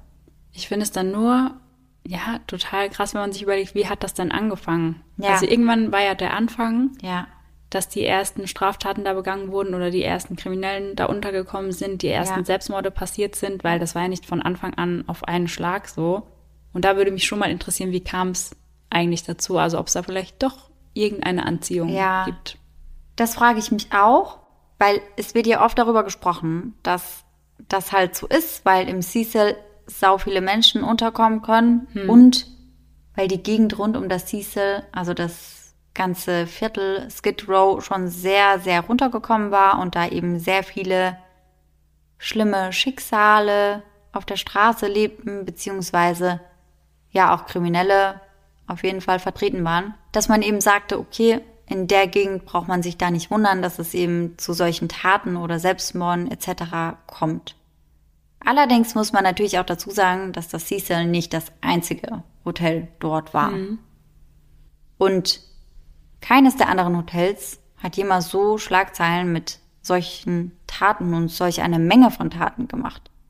Allein, dass du vorhin erzählt hast, da gibt es eine eigene Wikipedia-Seite drüber, was da alles passiert ist. Also das sagt ja schon einiges aus. Ja, und da ist bei weitem nicht alles drauf. Also ich habe ja selbst da einiges gefunden, was nicht mit auf dieser Wikipedia-Seite drauf war. Also die Liste ist wahrscheinlich unendlich lang. Ja.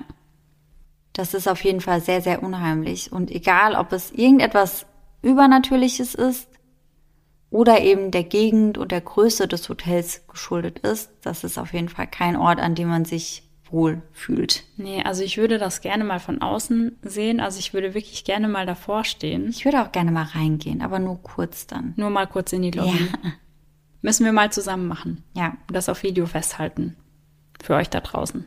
Ja, das hat Pete auch probiert und der wurde leider rausgeschmissen. Aber ein anderer YouTuber, der wurde reingelassen. Den Pete kannte man da wohl schon. Ah, okay, ja klar. Wahrscheinlich wollen die auch vermeiden, dass da jeden Tag tausend Leute reinkommen, nur um zu filmen und Ja, vielleicht, ja, vielleicht den neu geschaffenen guten Eindruck wieder in den Dreck ziehen. ja, natürlich, denn alles, was sie ja wollten, war einfach ein Neuanfang. Ja. Und wenn da dann ständig irgendwelche YouTuber oder Podcasterinnen vorbeikommen Ja. und da irgendwas filmen wollen, um zu beweisen, dass es da spukt, das gefällt dir natürlich überhaupt nicht. Ja, kann man auch sehr gut nachvollziehen. Ja, definitiv. Aber ich würde es trotzdem machen. Ja, Mit wir, versteckter Kamera. wir müssen echt mal da zusammen hin und reisen. Wäre ich auf jeden Fall dafür. Und ich muss sagen, man hat ja immer wieder mal etwas über das Cecil gehört, also in irgendeiner Netflix-Doku am Rande, gerade über Ja. Richard Ramirez zum Beispiel. Aber das jetzt alles mal so gesammelt zu hören, fand ich super spannend, weil man jetzt erstmal sieht, was das für ein Ausmaß hat. Ja, und ich war über das Ausmaß auch extrem erschrocken. Ja. Also ich habe mich damit ja voll übernommen, Mhm. beziehungsweise ich habe die Recherche für diese Folge einfach unterschätzt. Ja. Weil, also ich wollte halt schon eben gerade zu den großen Serientätern oder zu den Selbstmorden, die irgendwie aus der Reihe tanzten, wollte ich schon etwas sagen. Aber dann habe ich angefangen, mir die Netflix-Doku zu Richard Ramirez anzuschauen und war so, boah, Ja. wie soll ich denn das hier irgendwie abgekürzt reinbringen? Deswegen, also wenn euch irgendeiner der Fälle oder der Täter irgendwie interessiert, lasst uns das sehr gerne wissen. Vielleicht können wir da ja dann auch nochmal eine gesonderte und viel detailliertere Folge zu aufnehmen. Ja dann hoffen wir natürlich, dass ihr alle nächsten Sonntag wieder mit dabei seid. Und besonders nach dieser Folge. Bis dahin, schöne Träume. Bis dann. Tschüss. Tschüssi.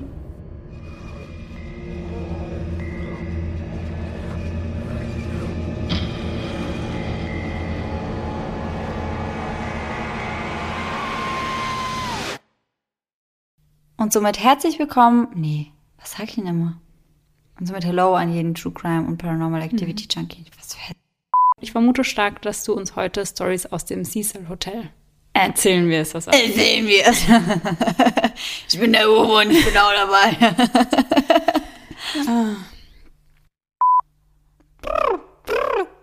Mach, mach, mach. mach das hätten wir nicht machen müssen. Mhm. Was anschauen? Nee, warum geht's nicht mehr? Annabelle geht nicht mehr, oder? Warum? Ich dachte, das ist geschlossen. Annabelle? Ach so, das Museum. Ach so, jetzt habe ich es kapiert. Sorry, ich habe es gerade nicht kapiert. Ja.